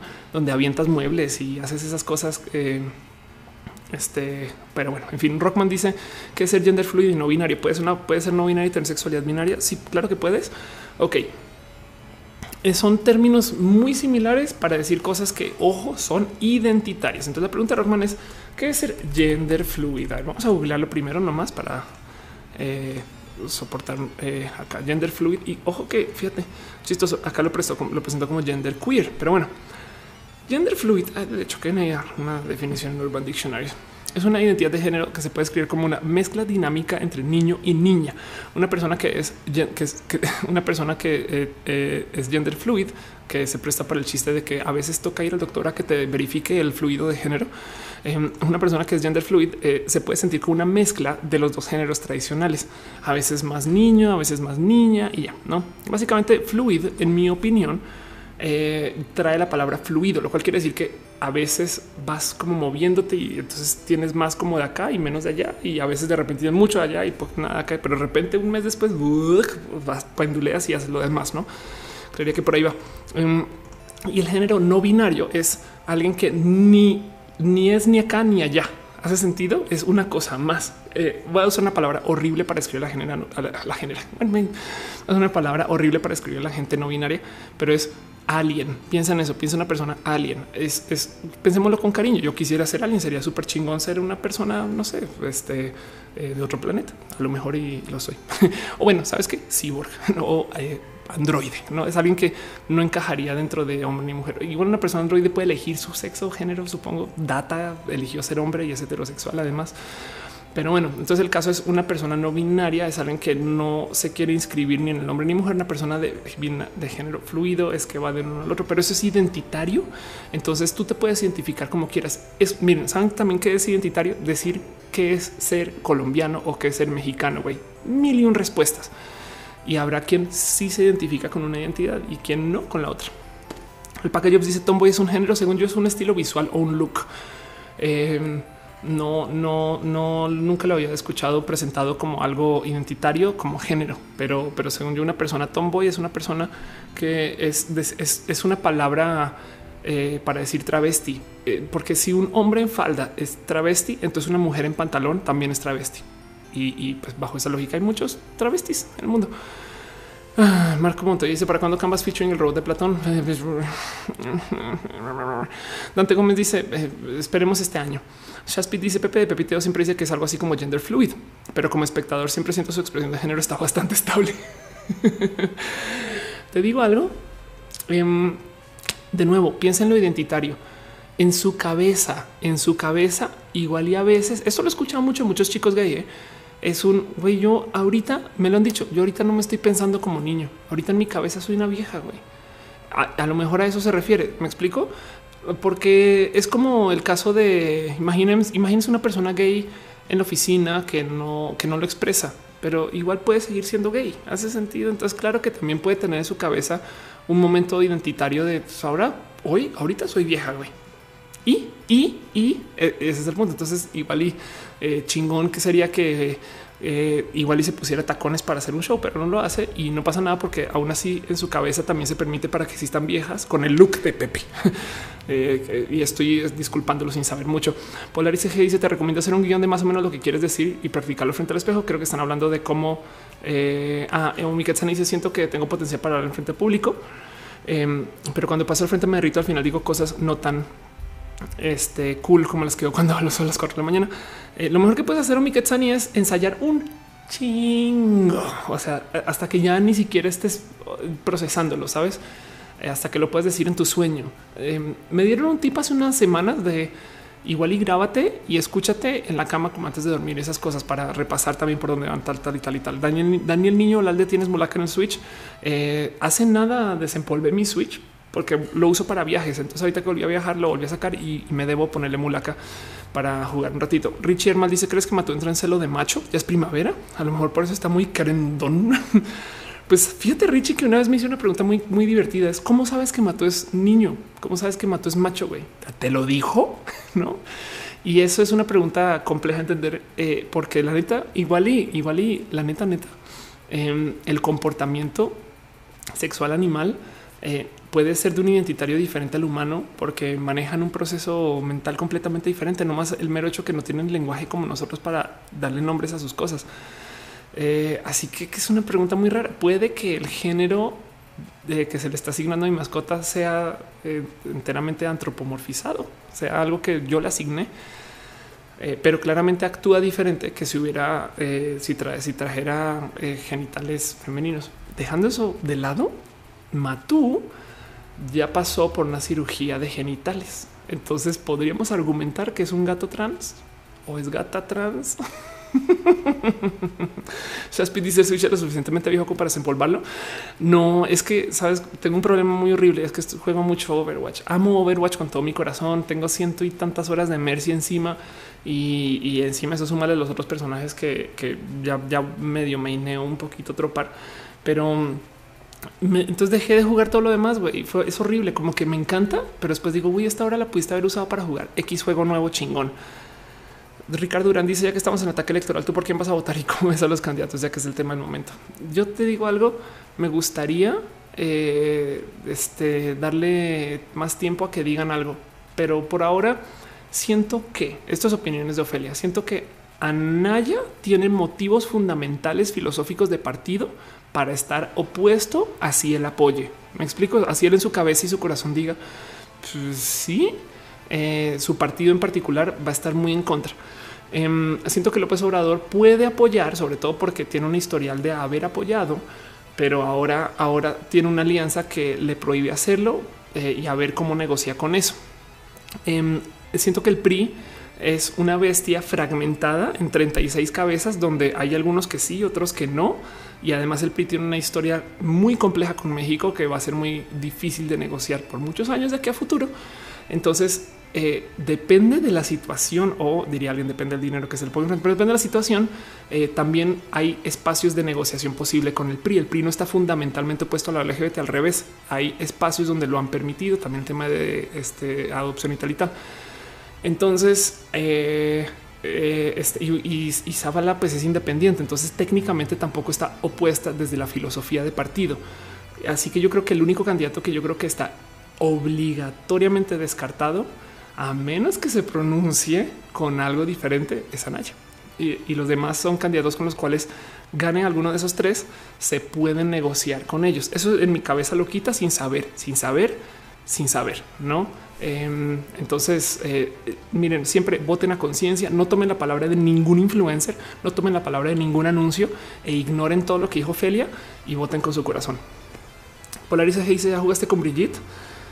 Sí, ya jugué con Brigitte y fíjate que em, em, eh, Brigitte suena como Brigitte Baptiste, la bióloga colombiana, pero no, Brigitte es una personaje en Overwatch que está muy chingona, está muy bonita, pero como eh, siento que es como best of both worlds. Entonces es muy débil para ataque y no y muy débil para healer. Sabes como que prefiero. Siento que eh, Mercy es menos flexible, pero es más healer cuando es healer y es más eh, y bien manejada. Puede ser muy este, agresiva también. Entonces me gusta más que Brigitte está como es como muy céntrica. Me explico. Es como que siento que no es extrema en ningún camino al otro, pero también puede ser que no la sé jugar bien. O Madev dice su escudo aguanta mucho. Puede ser eso. Exacto. Juárez dice estoy jugando ahorita. Ándale. Marco Flores dice es por primera vez que es la primera vez que voy a votar. ¿Qué me recomiendas para saber cuál de los candidatos es la mejor opción? Este pregunta mucho y vea sus websites. Literal, vea sus websites y lee sus propuestas. Trata de ignorar eh, lo tendencioso en las noticias, no como que, o sobre todo en redes, eh, eh, en, la, comunicación en redes ahorita está hecha para despertar como desde el, desde el interés de quererte sacar de tus casillas y que votes así con emoción. De, ah, yo quiero ser súper emocional. Ve y vota, cuéntala, dile al mundo que estás votando pero por quién votaste es como si hubieras pedido un deseo. No le digas a nadie por quién y no pasa nada. Y te, doy permiso para que le digas a una persona que votaste por una, otra que votaste por otra. Vale, madres. Em, pero el voto es tuyo. Esto es tuyo en tu corazón y no dejes de hacerlo. Em, Dante Gámez dice opiniones de Ophelia candidatos en Colombia. Me gustaría poder tener un poquito más como exposición al tema en Colombia, pero por ahorita veo a mucha gente como muy furiosa con Petro, porque es un Petro es como por así decir el López Obrador de Colombia, una persona que no viene desde el sistema. Entonces la gente le tira todo tipo de rabias raras mediáticas y hay que ver si eso es bueno o malo. Ah, dice es la hora del letrero. Ya están preguntando que si soy, mujer. Ándale. Jesús Rodríguez dice me contaron tus uñas. Qué hermosa. Ándale. Es que cuando me subo escenarios me gusta usar mucho rojo, blanco y negro. Me parecen mis colores de escenario. Entonces ya ven, ya ven. Fabio Benavides dice: Viste el documental de una mujer transcolombiana que se llama la señorita María La Falda de la Montaña. Me dieron acceso para verlo y no lo he visto, no lo he visto. Soy horrible con eso. Andrea Pérez dice que si son naturales, son trans. sí, son mis uñas. Este y, están súper cortitas, de hecho, pero mm, crezco, crezco eh, uñas eh, con mucha facilidad. Eh, Daniel Niño Lalde dice: Un amigo me dice que votará por quien tenga mejor cara memeable. O oh, por Dios. Richard Maldicía, ¿te enteraste del nuevo Super Smash Brothers? Sí. Y eh, de hecho le dediqué un episodio en eh, Critical Hit, que es por si no ubican, de paso les muestro, es otro show que hace Ofelia. No, no se ha hecho Critical Hit en dos semanas porque hemos estado viajando. Básicamente volvemos la próxima. Pero Critical Hit es esto, Critical Hit VG eh, es un canal de videojuegos y hicimos un show donde hablamos justo acerca de, perdón por el anuncio, vamos a quitarles un segundo, donde hablamos justo de eh, el nuevo Smash Brothers eh, y, pues para que vean cómo es, este tipo de show. Estoy usando el mismo pinche vestido que tengo puesto ahorita. Por Dios, Ophelia, cámbiate alguna vez en la vida, deja de dormir con la ropa que vas a usar. Eh, pero bueno, hablamos de Smash. Aquí está por si quieres ver todo lo que se platicó en ese entonces y justo em, pues fue bonito, es muy divertido. Le tengo mucho cariño a ese show y demás. En fin, bueno, llevo al aire dos horas 37 minutos. Dice Anidum, ustedes también les sale publicidad de Diana Laura Marroquín contra López Obrador, por Dios. Eh, Eco, ya están preguntando qué onda conmigo, pues soy mujer. Diana Carrillo dice, ¿quién crees que ganan las elecciones? Ya lo preguntaron, por ahora parece que va adelante eh, López Obrador, pero eso no quiere decir absolutamente nada. Siempre sepan que el, voto se decide votando, ¿no? Y puede pasar cualquier cosa. Nunca se les olvide que hay mucha gente que no está en redes que también sale a votar. Y esa gente puede, claro que cambiar esas, esas estadísticas de lo que sabemos. En ciencias naturales dice Ophelia versus Maxi Verga sería bonito. SCB Vázquez dice: Me gustaría que un día de estos toques un poco fondo sobre Creative Commons, la ciencia abierta y los datos ciertos. Oh, sí, realmente así. Eh, Aine Marín dice: Habla tantito del veganismo. Hoy, eh, anda, pues sí. En Nifel dice: Tengo la teoría que eso se soluciona con las hormonas. Están hablando de hormonas. Eh, dice: A ver, AMLO no quiere decir si sí o no. Ninguno quiere decir si sí o no. Pero bueno, en fin, Em, yo creo que esto es el momento donde ya es hora de ir cerrando, es hora de ir cerrando y es hora de irnos despidiendo, no más para repetir. Eh, un momento, un momento. Creo que vi pasar a Guillermo Mendita dejando un mega, mega, mega abrazo financiero. En este caso, dejaste como una costón financiero. Güey. Gracias, Guillermo, por dejar este. Muchas gracias por apoyar este show. Gracias por estar acá y estas cosas. Em, voy a nomás repetir esto. Mañana voy a estar Mañana voy a estar, bueno, no más para cerrar show y cualquier cosa. Mañana voy a estar en Talentland en Guadalajara. Voy a platicar eh, en eh, una plática que se llama Cómo sobrevivir la peor línea del tiempo. No quién le dio el manaque a Trump para que ajustara la línea del tiempo acabara como presidente. Y como ahora tenemos que lidiar con todo lo malo, básicamente voy a hablar de la post verdad. Asimismo, también esta semana voy a estar en eh, el cine Tonalá. Si quieren que nos veamos en vivo, lleguen, lleguen, porfa.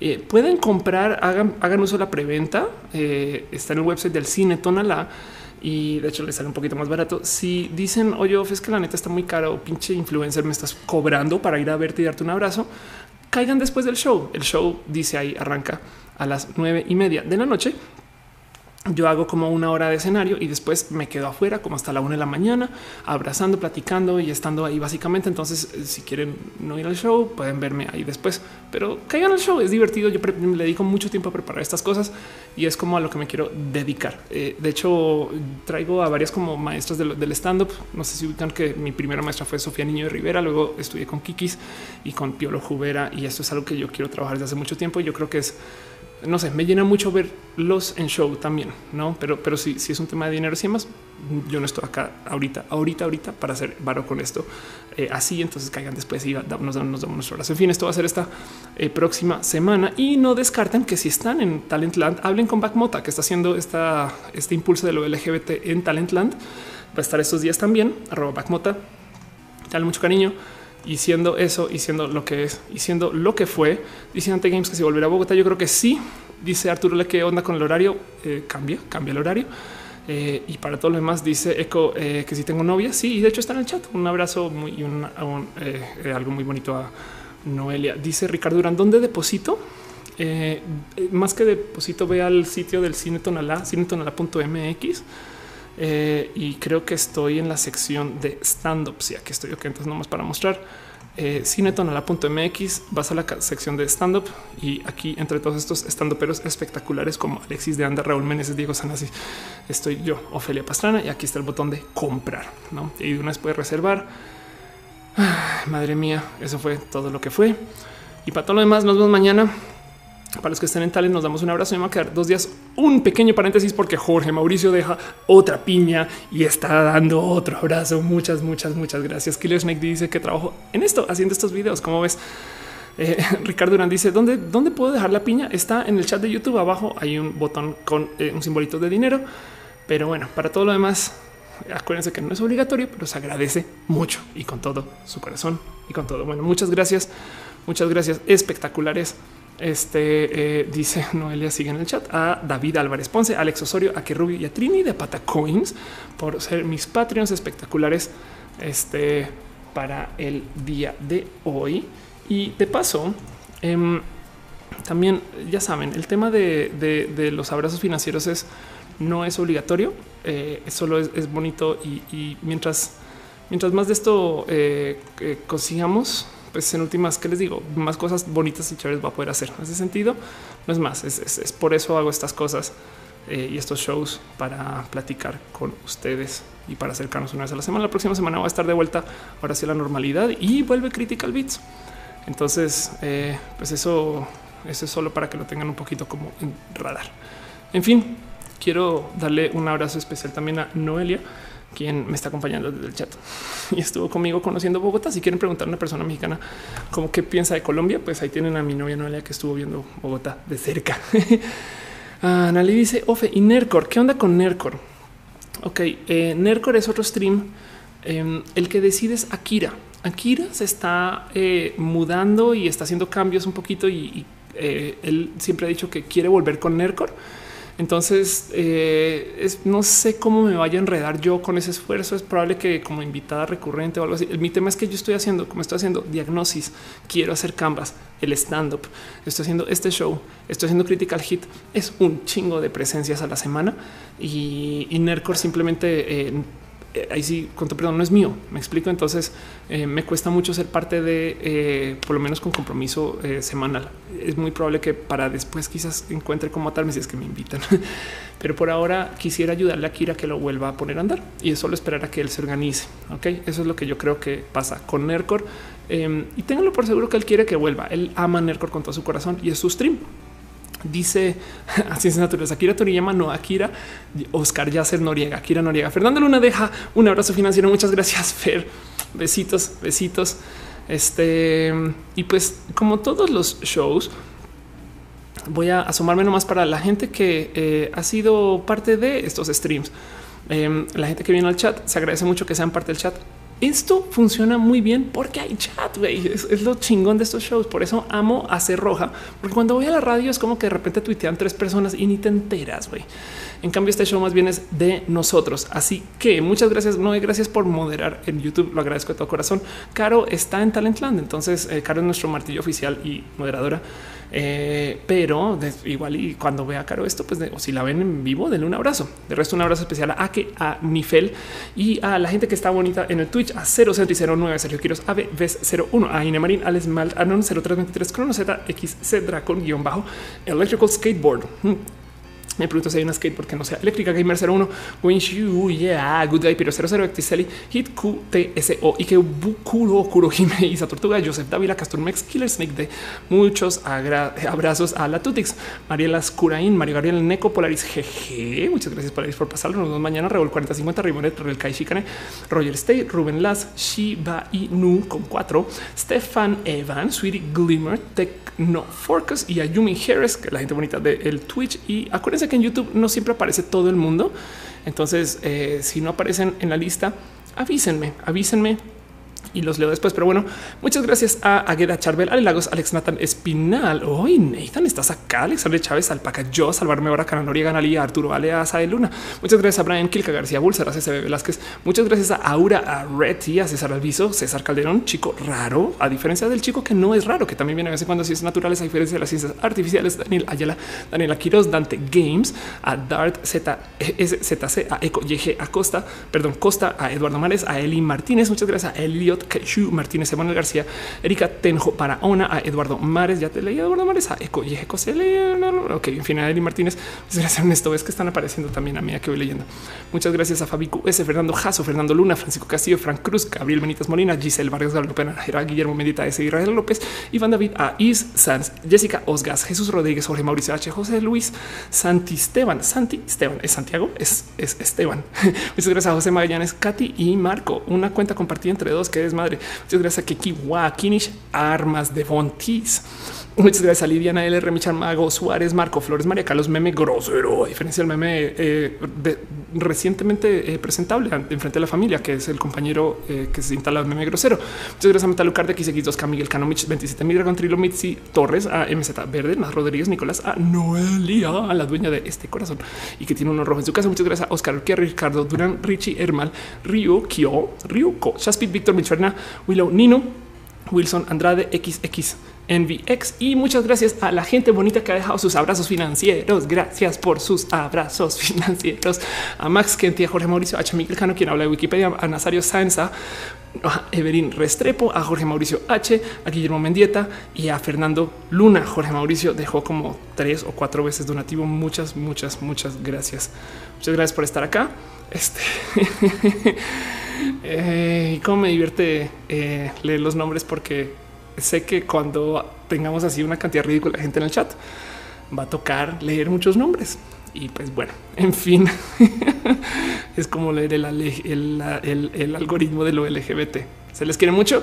XXX en Vive dice cuando show en Bogotá hice show hace tres días, pero yo creo que antes de junio, quizás, o no sé, para hacia, antes de mediados del año vuelvo a ir. Quizás, quizás a una ciudad que no sea Bogotá. No sé, voy a pensar en eso.